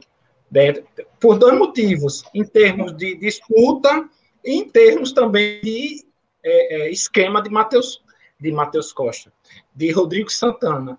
É semelhante a, a, ao que está acontecendo também no Operário. Tem jogadores fora, mas que a gente não, não tem como dizer, por exemplo, é, a gente não pode dizer que é, quem está fora no operário é o próprio por Pedro Quem e o Paulo Sérgio estão fora. A gente não tem como dizer que Pedro Quem, principalmente Pedro Quem, talvez Paulo Sérgio sim, mas que os dois são titulares do, do, do Operário. Tá entendendo? É uma situação semelhante à nossa. Robinho, Robinho provavelmente é reserva, né? Mas vai que num esquema diferenciado, Matheus Costa bota ele de titular. É, beleza. Marcos Leandro, soube que o Confiança está sondando Longini, bom jogador com ótimos números, camisa 10 que precisamos. É, Tete animou mais com o Longini, né, Tete? Sim, sim. Eu acho que seria uma ótima contratação e poderia suprir bastante esse nosso nosso meio de campo que a gente é, é, vem criticando muito em termos de criação, né, que cria muito pouco e que abastece quase nada nosso setor ofensivo. Eu acho que seria muito bom o Confiança poder trazer esse jogador e ele vindo que ele possa render o que ele, que ele já rendeu, que iria ajudar bastante. É. O problema é que é o cara que ele está mais de um ano parado, fez uma cirurgia séria, está lá encostado no Santos. É, e a gente já tem pânico desse DM cheio, lotado, enfim, né?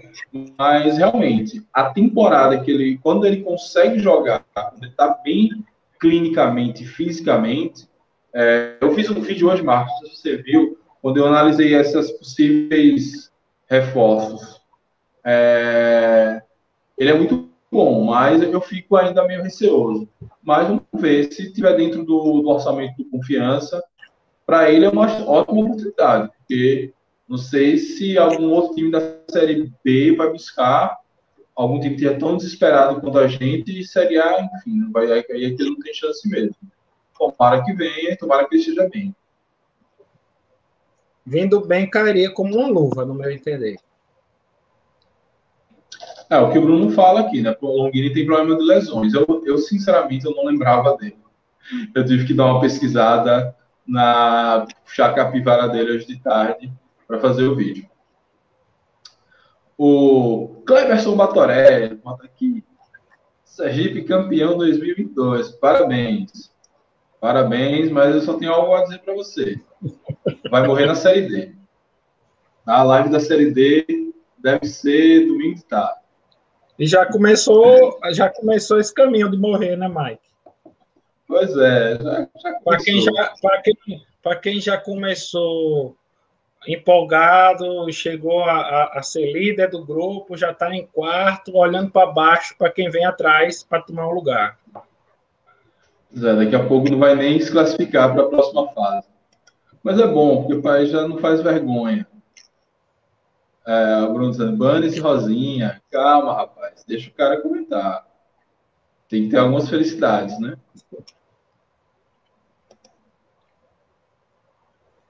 Ó, Madison e Serginho de volante e Longini como meio campo. Interessante, Seria interessante. É saber se o técnico vai usar essa forma, entendeu? E, e, enfim. Também tem, tem esse detalhe, né? Tem um cara que fica ali no banco de reservas. Uma coisa que eu vejo, Mike, pelo menos visualizo, não sei se o Rodrigo visualiza isso, eu vejo que é, Matson seria um cara muito bom para proteger o nosso lado, lado direito, principalmente quando Marcelinho e Berola estão jogando ali e com os, normalmente só Serginho está ali como volante e se torna um, um, uma via aberta ali de todo jeito para o adversário atacar. Né? E com o Matson ali, junto de Serginho, o Matson teria muita propriedade e capacidade de, de fechar esse lado e dar mais tranquilidade para os nossos dois jogadores, nossos dois jogadores de lado, né? É, mesmo Marcelinho, que apesar de estar como lateral, mas tem muitas características ofensivas, pudessem desempenhar todo esse seu potencial de ataque, né? Berola, por não ter mais uhum, tanto gás nem características de recompor, né? E de Marcelinho também poder subir e ajudar a Berola lá na frente, tendo esse cão de guarda aqui do lado direito. É, naquele recorte que a gente ficou ali dois jogos sem tomar gol, quatro jogos, três jogos sem perder, acho que talvez tenha sido o melhor momento de confiança na Série B. Ele fazia um esquema que, por vezes, é, Porcino virava um lateral. Ou virava um terceiro zagueiro, meio que para proteger tá, e liberar tá difícil, Marcelinho. Só que era por sino. Só que tá era por difícil. sino. Esse esquema com Madison recompondo ali as subidas de Marcelinho pode dar mais certo. É interessante. O Sino só tem condições de virar jogador do adversário. pois é. Pois é. Ó. O Marcos Leandro dizendo que o, o Longini é, é genro de Chitãozinho. Não é nada. Tá, bom de, tá bom de sobre. É, Alex Henrique vai embora, é? Cara, boatos muito fortes, muito fortes mesmo, de que ele vai embora. É, eu acho injusto com ele. Acho que tem gente aí na frente dele para ir embora. Mas, como chegou agora, como é protegido do treinador, enfim, né? E tem, tem uma situação, viu, Mike? É, a gente não sabe o que está acontecendo, nem sabe exatamente se. A gente apenas sabe que alguns jogadores estão fazendo, é, conversando com o clube, fazendo um acordo, tentando chegar a um denominador comum para realmente serem desligados do clube, mas pode acontecer o que a princípio a gente é, ouviu falar, que deve acontecer com Gilberto, que ele se desligou para poder Sim. ir para outro clube, né? Pode ser que Alex e Henrique, principalmente com a chegada de Thiago Reis, vendo que nós já temos brocador, que apesar de estar ainda se recuperando, se Deus quiser, dentro em breve volta também, ele pode estar tá vendo que a participação dele está muito difícil, bastante complicada dele entrar e poder jogar e mostrar o futebol dele com essas outras opções que hoje nós temos. Talvez ele possa estar visualizando uma outra porta, uma outra possibilidade numa série C ou na própria série D, sei lá, voltar para o Aparecidense, não sei, né? Talvez o atleta possa estar tá tentando chegar num acordo com o clube nesse sentido, mas Volto a dizer, uhum. eu pelo menos não tenho informação concreta nenhuma disso. Apenas um zoom, dentre outros jogadores que a princípio estariam talvez chegando num denominador comum com o clube, nesse sentido de rescindirem um contrato de forma antecipada. É. Não, até porque o Confiança ainda tem Pablo Tomás, que é do Guarani do Curitiba, que, segundo os boatos aí, tá para chegar também e também é centroavante, né, que ele possa jogar de ponta. Enfim, só não chega lateral esquerdo que ele está precisando de verdade. Né? É uma confusão, ou é uma bagunça essa confiança. É, vamos ser, antes ainda, ainda tem a classificação para comentar, mas estamos aqui. Cleverson Batoré. Pois, mas não está na, na próxima da zona da Série B, ô Clebson, me ajude a te ajudar, meu velho. Como é que você vai estar na zona da Série B se você está na Série D? Aí, como o Marcos falou aqui, a lanterna da B ainda está melhor que o líder da D. Exatamente.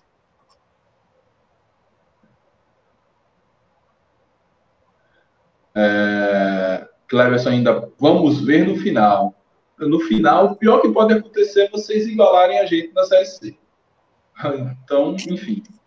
Mas não vai acontecer, não. A gente vai ficar e vocês não vão subir de novo, não. Talvez a Itabaiana suba. A se respeita.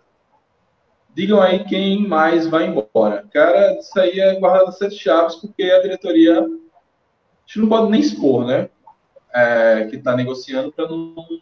Tanto não desvaloriza o atleta, não atrapalha a carreira futura dele, como também pode gerar um dano moral, enfim. É, dizem que os quatro fortes a gente sabe de Alex. Agora, de resto. Oi? Tem outra coisa, né, Mike? Normalmente nessas situações, tanto o clube como o jogador muitas vezes procura casar, né? Como eu disse de Alex Henrique, uma saída daqui para um outro clube. E sendo assim, hum. dificilmente, quase nenhum clube gosta de anunciar de forma antecipada, só um furo ou outro, que às vezes sai, né? que está em negociação com o atleta, porque às vezes essa questão dificulta muito, né? É, é, é você realmente fechar com o jogador quando é, sai muito zuzu antes do, do arremate final do Exatamente. contrato. É, ou então, só no caso dele voltar para a Aparecidense, quando ele é muito identificado. É o caso de Kairos, que saiu do Remo e voltou para o Ferrão sem grandes problemas. Pronto, foi a exatamente essa situação. Com a chegada de Vitor Andrade, Cairo vendo que já tem Gorne lá, que estava jogando mais de titular que ele, ele estava pegando quase sempre branco para Renan Gorne. Quando o Vitor Andrade assinou com o Remo, ele pediu o boné e voltou para o Ferroviário. Uhum. É, tem que, tá, tem que buscar onde ele vai jogar melhor. É, vamos lá falar de classificação para a gente encerrar essa live aqui hoje. Classificação nós temos, como sempre, na ponta da tabela, o Náutico com 29 pontos, seguido de Curitiba com 25, Guarani com 23 e Goiás com 23. É, esses quatro refletem muito bem os principais times mais fortes até agora do, do campeonato, né, Tete? Sim, sim. Aí, em seguida, nós vemos o Havaí, que atropelou todo mundo, saiu lá de baixo, chegou na quinta colocação, já beirando o G4, fungando no cangote do Goiás com 21 pontos. Aí abaixo nós temos três times que sempre estão ali beirando do meio para cima da tabela. CRB com 21 pontos, Sampaio Correia com 20 e Brusque com 19 pontos. Três times que, é, mesmo o Sampaio perdeu um pouquinho de fôlego nos últimos jogos, é, o Brusque perde fôlego, recupera fôlego o tempo todo. E o CRB que deu uma balançada no início, mas agora parece que voltou a carga e vai seguir brigando ali na, na primeira parte da tabela.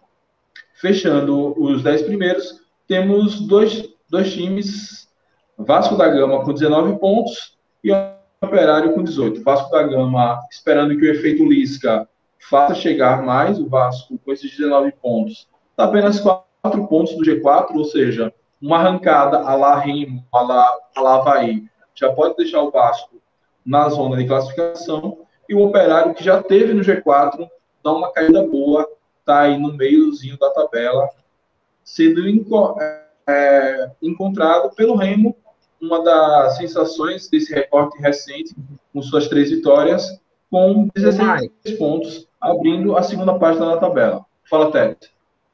Nesse segundo, nesse segundo bloco aí, até o Operário, eu acho que como a gente vem falando, o Havaí pode facilmente entrar nesse G4, né? Tomar lugar do Guarani ou do Goiás. E, para mim, é surpresa o Sampaio estar tá onde está, pela limitação do elenco e limitação até de investimento do próprio Sampaio.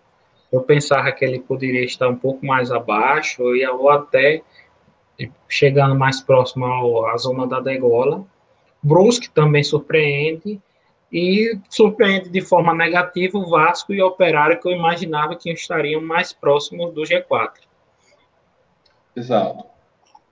É, o, o Sampaio, assim, uma parte da torcida ah, é, meio que já estava esperando essa oscilação. Quando nós enfrentamos o Sampaio, eu participei rapidamente do podcast Nação Boliviana, é, e depois eu fui ouvir minha participação e eles falam muito que, assim, o foco nunca foi acesso o foco sempre é permanência. Então, que bom que a gente conseguiu é, rapidamente 20 pontos, porque agora só faltam 25 para permanência.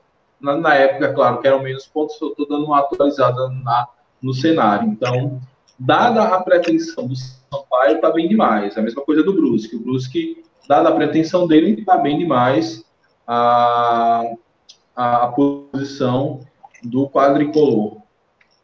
É, abaixo do Remo com 15 pontos, e aí já começando a, a, ficar ao alcance da zona de rebaixamento, nós temos o CSA. Vila Nova tem 14 pontos, ou seja, Vila Nova está exatamente ao alcance do Cruzeiro, que tem 11. É, Vila Nova em CSA em 12, Vila Nova em 13. 14 com 13 pontos, o Botafogo, nosso próximo adversário.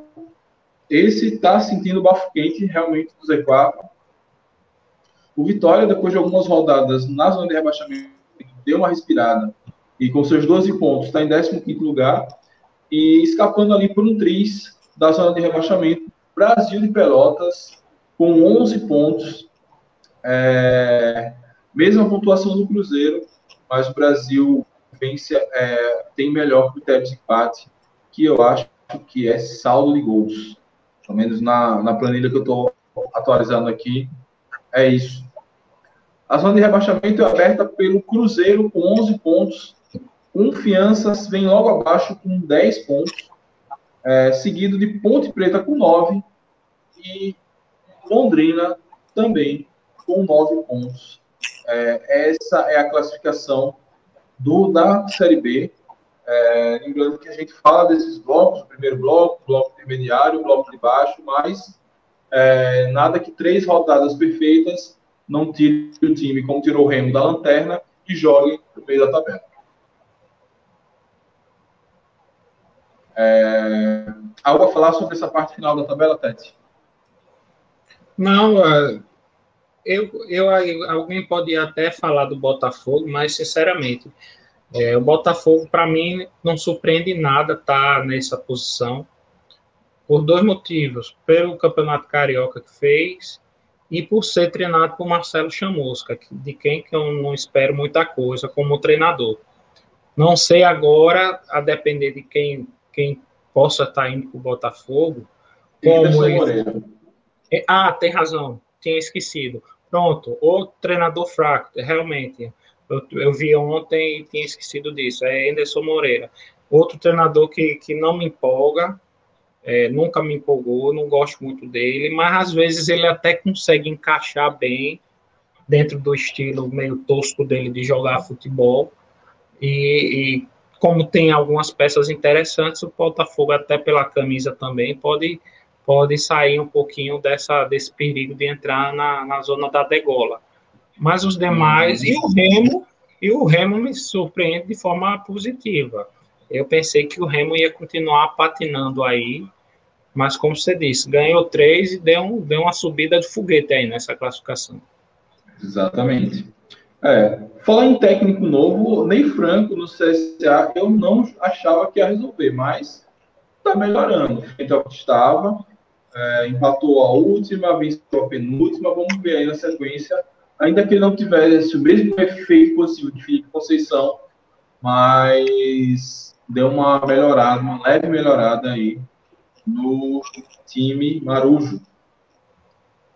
É, deixa eu tirar a classificação na tela para os comentários. É... Vamos lá. É, não entendo. Confiança dispensou o Thiago Enes, que está comendo a bola no Remo. Não foi bem uma dispensa, né? Ele, o contrato acabou e não renovou. Boatos falam que ele era tratado com Daniel Paulista e por isso que não renovou. Boatos falam também que ele pediu uma, um salário, uma valorização salarial, o Confiança não quis dar. Qual a versão que você acredita, Tete? Talvez as duas, Mike. As duas se uniram. É, as duas se uniram e, e aí o confiança não é, resolveu por não permanecer, não, não tentar renovar com ele. Mas assim, a, o que eu não esqueço é que Thiago Enes na Série B 2020 era um jogador muito contestado também pela torcida, né? Eu não via ele com muito longe de, eh, de unanimidade dentro da torcida de confiança. É, claro que um, um, um, outro jogador que saia do clube, ele pode é, é, se desenvolver mais na, na, carreira, melhorar e apresentar o futebol melhor do que apresentou no Confiança. Agora, o Confiança renovando de imediato com, com Thiago Enes após o fim da Série B de 2020, não ia ter aprovação por, por boa parte da torcida de confiança.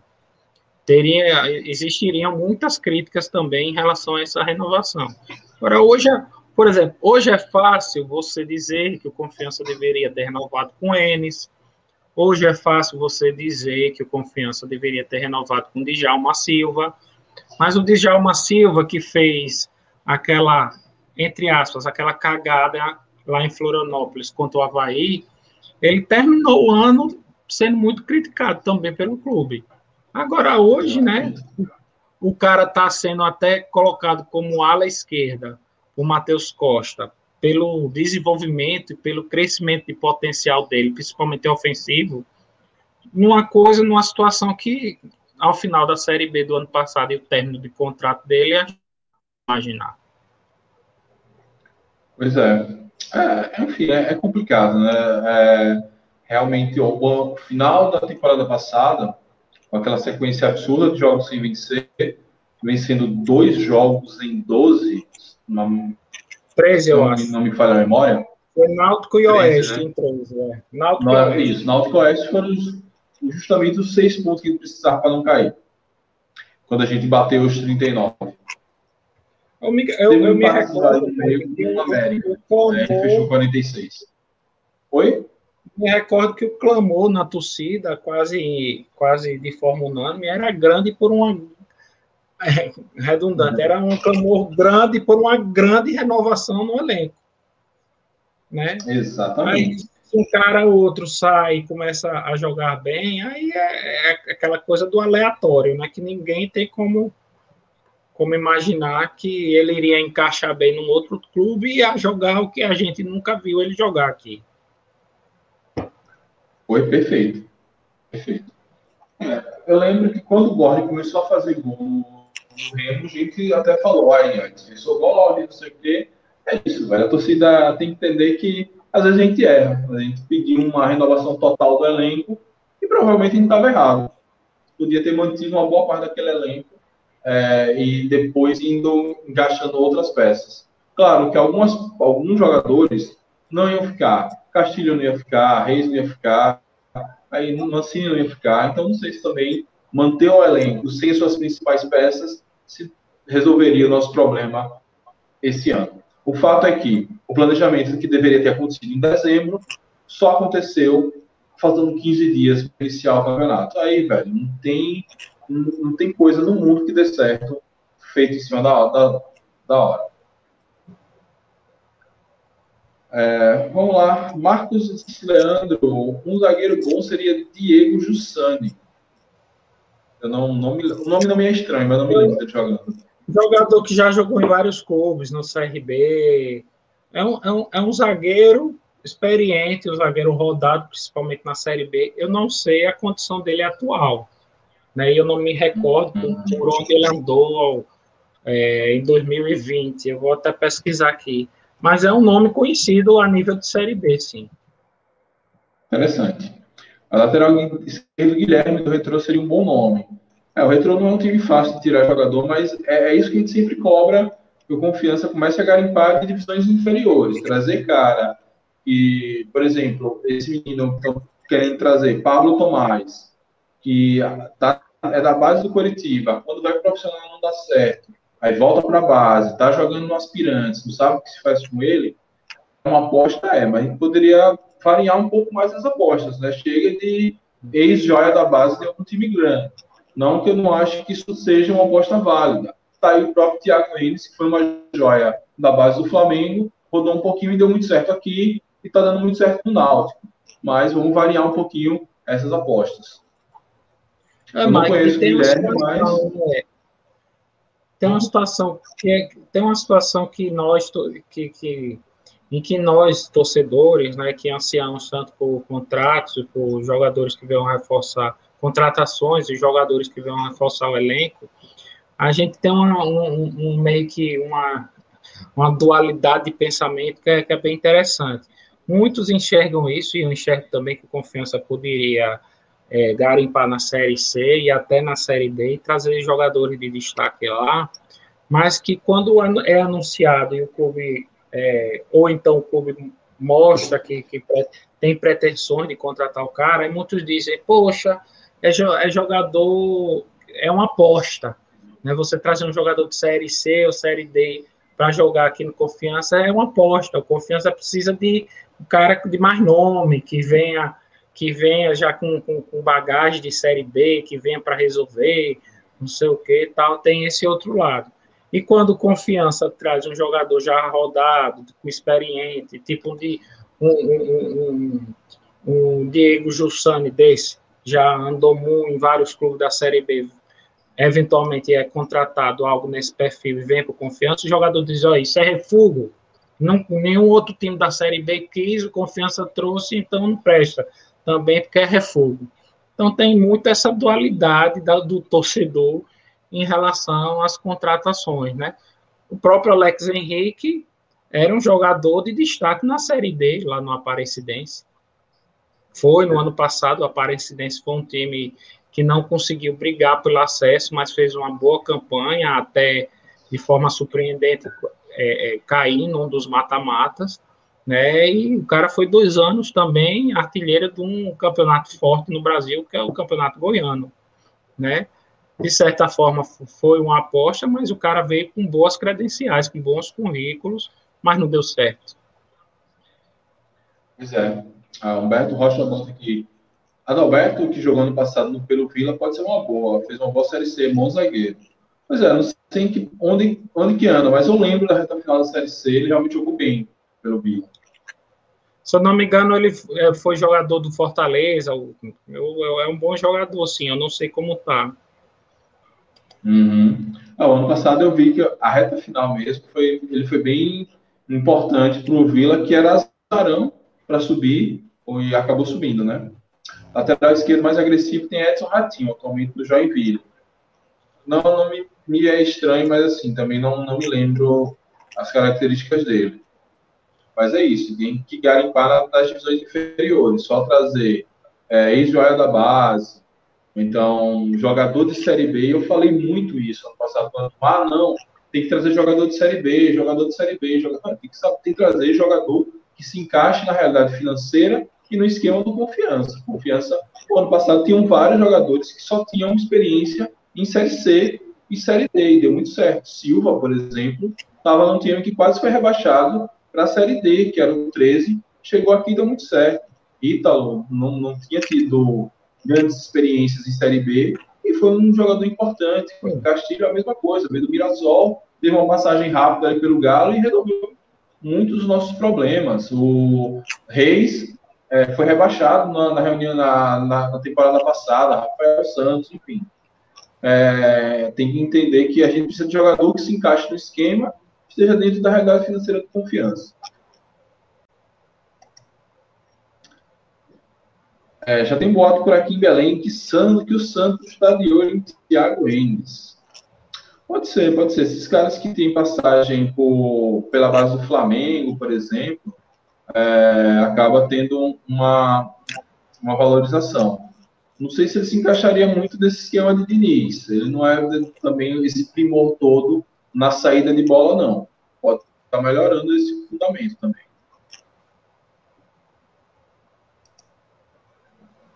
É, a gente e sobre a virada de mesa da liga que vai subir Vasco, Botafogo e Cruzeiro. Cara, eu não acredito nisso. Eu nunca mais fiz um videozinho sobre a liga, uma atualização sobre a liga, é, mas eu não acredito sobre isso. Isso para mim é notícia da CBF plantada para gerar discórdia. É, e eu vou explicar porque eu pedi a opinião do Tete. Eu acho que a, a, os outros clubes que fazem parte da liga, que não vão cair, que não vão esconder Série B, Flamengo, Fluminense, Grêmio, Internacional, Atlético Mineiro, Bahia, é, Fortaleza, Ceará, é, não vão aceitar ter uma desmoralização frente a investidores que estão prometendo algo em torno de 3 bilhões de reais de, só de luvas, só para começar a liga. É, não sei se os caras vão arriscar essa grana toda para salvar Vasco, Botafogo e Cruzeiro por conta dos seus fracassos administrativos, entendeu? Acho que o futebol brasileiro hum, talvez não seja no ritmo que a gente quer, mas o futebol brasileiro tem evoluído. Há quantos anos a gente não vê uma virada de mesa? Há quantos anos os times grandes que caem realmente têm que disputar a Série B?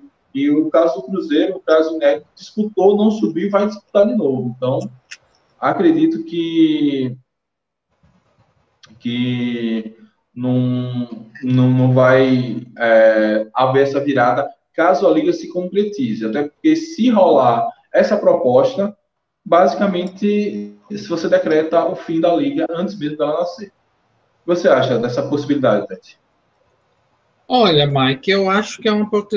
A princípio, no Brasil, a gente não pode duvidar de nada, né?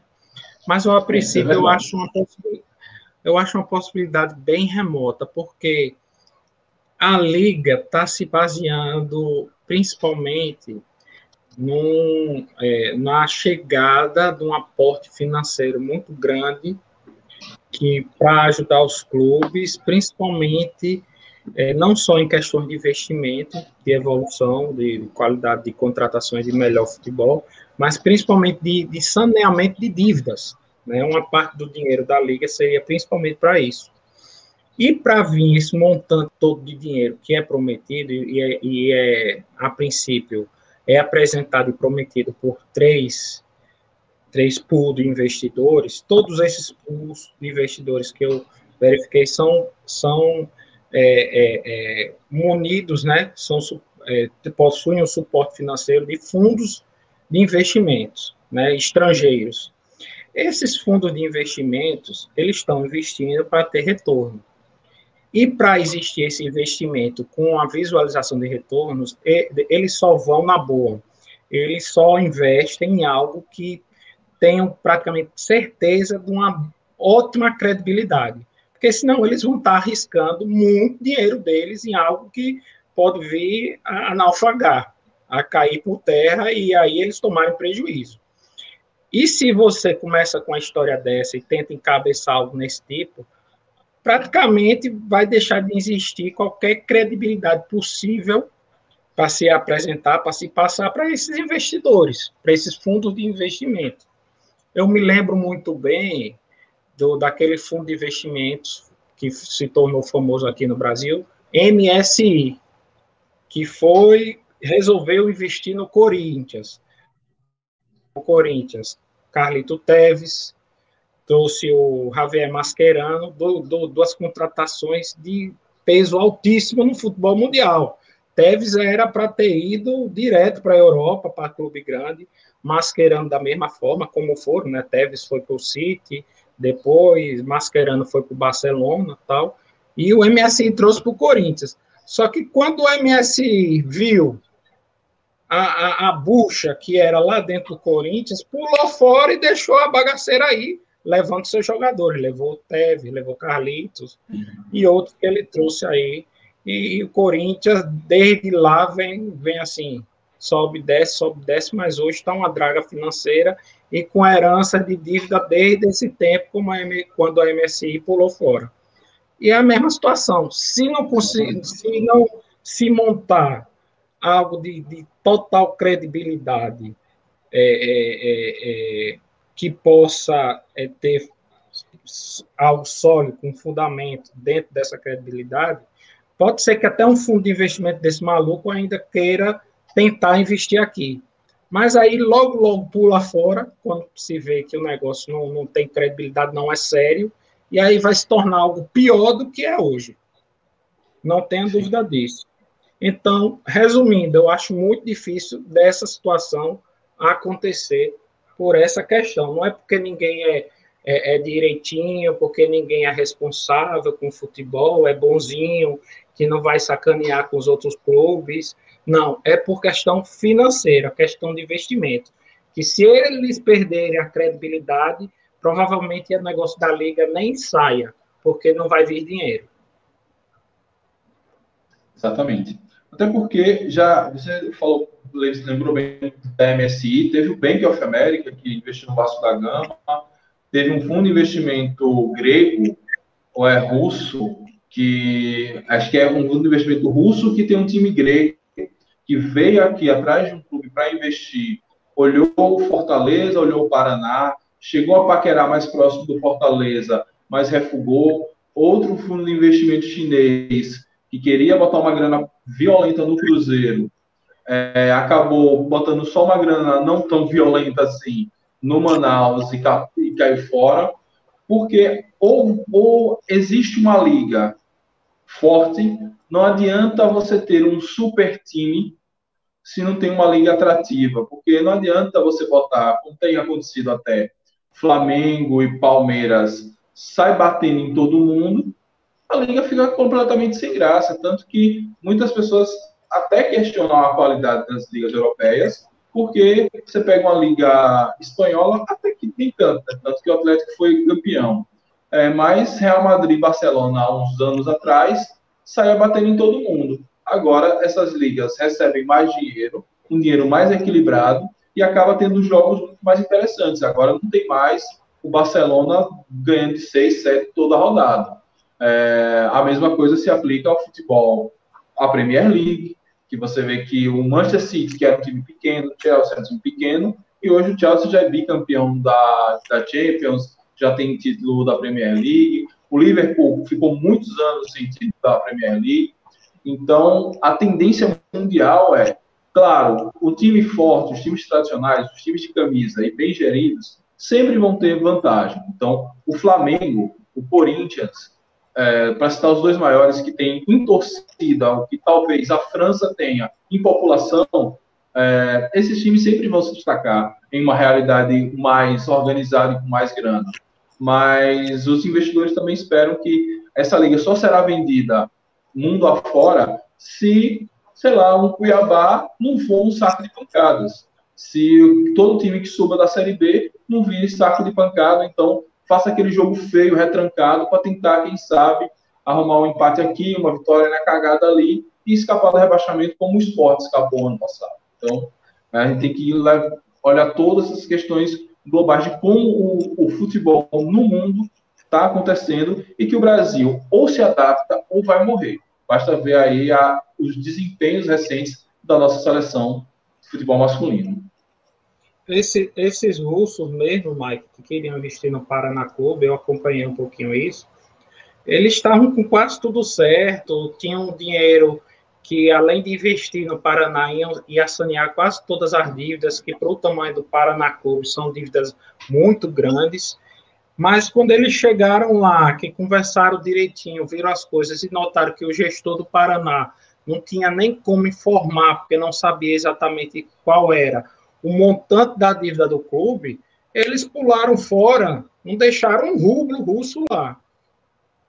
Paraná até hoje Exato. espera ansiosamente que alguém resolva voltar lá e continuar o, o, o, ajuste lá de investimento, mas não, vai, não vão voltar, não.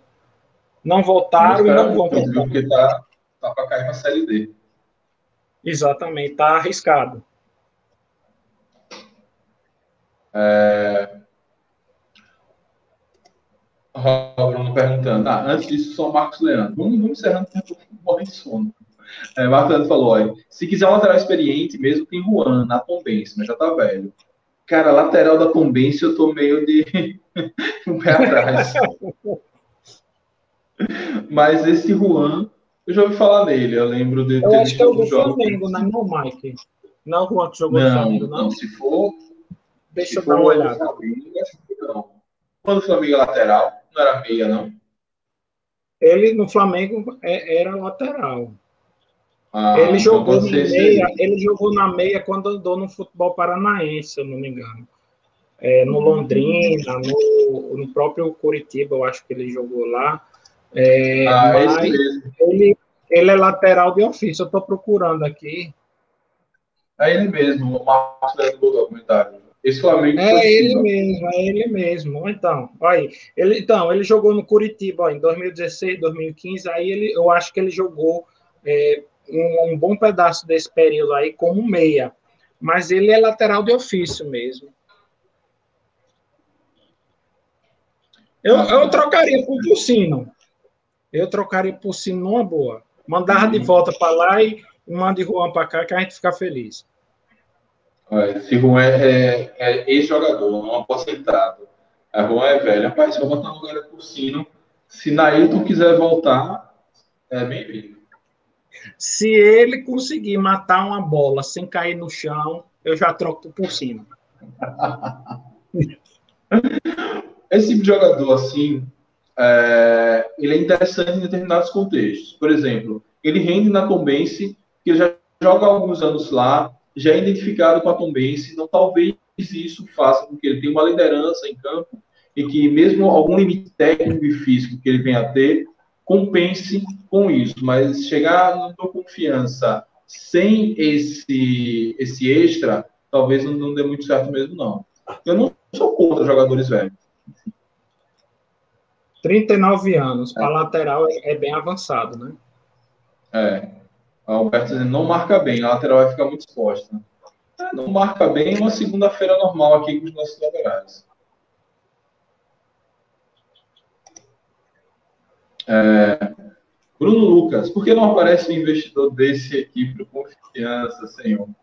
Ô, Bruno, não aparece porque é, o confiança está num estado pequeno, então o, o, nível de exposição da marca desse investidor é, seria muito pequeno. Talvez com a liga possa aparecer. O cara que não tem essa grana toda para investir no Flamengo, talvez prefira investir no confiança para que ele, se confiança, vá para a Série A, faça uma frente e aí sua marca vai ser exposta. Então, é, por isso que os patrões, por isso que todo mundo questiona. Por que a Maratá investe horrores em futebol e aqui paga uma merreca?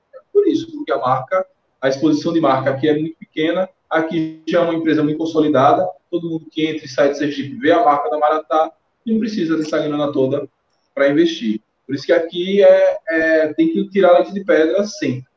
Ah, essa questão econômica é muito pesada mesmo. Foi um dos problemas também dos russos lá com o Paraná Clube.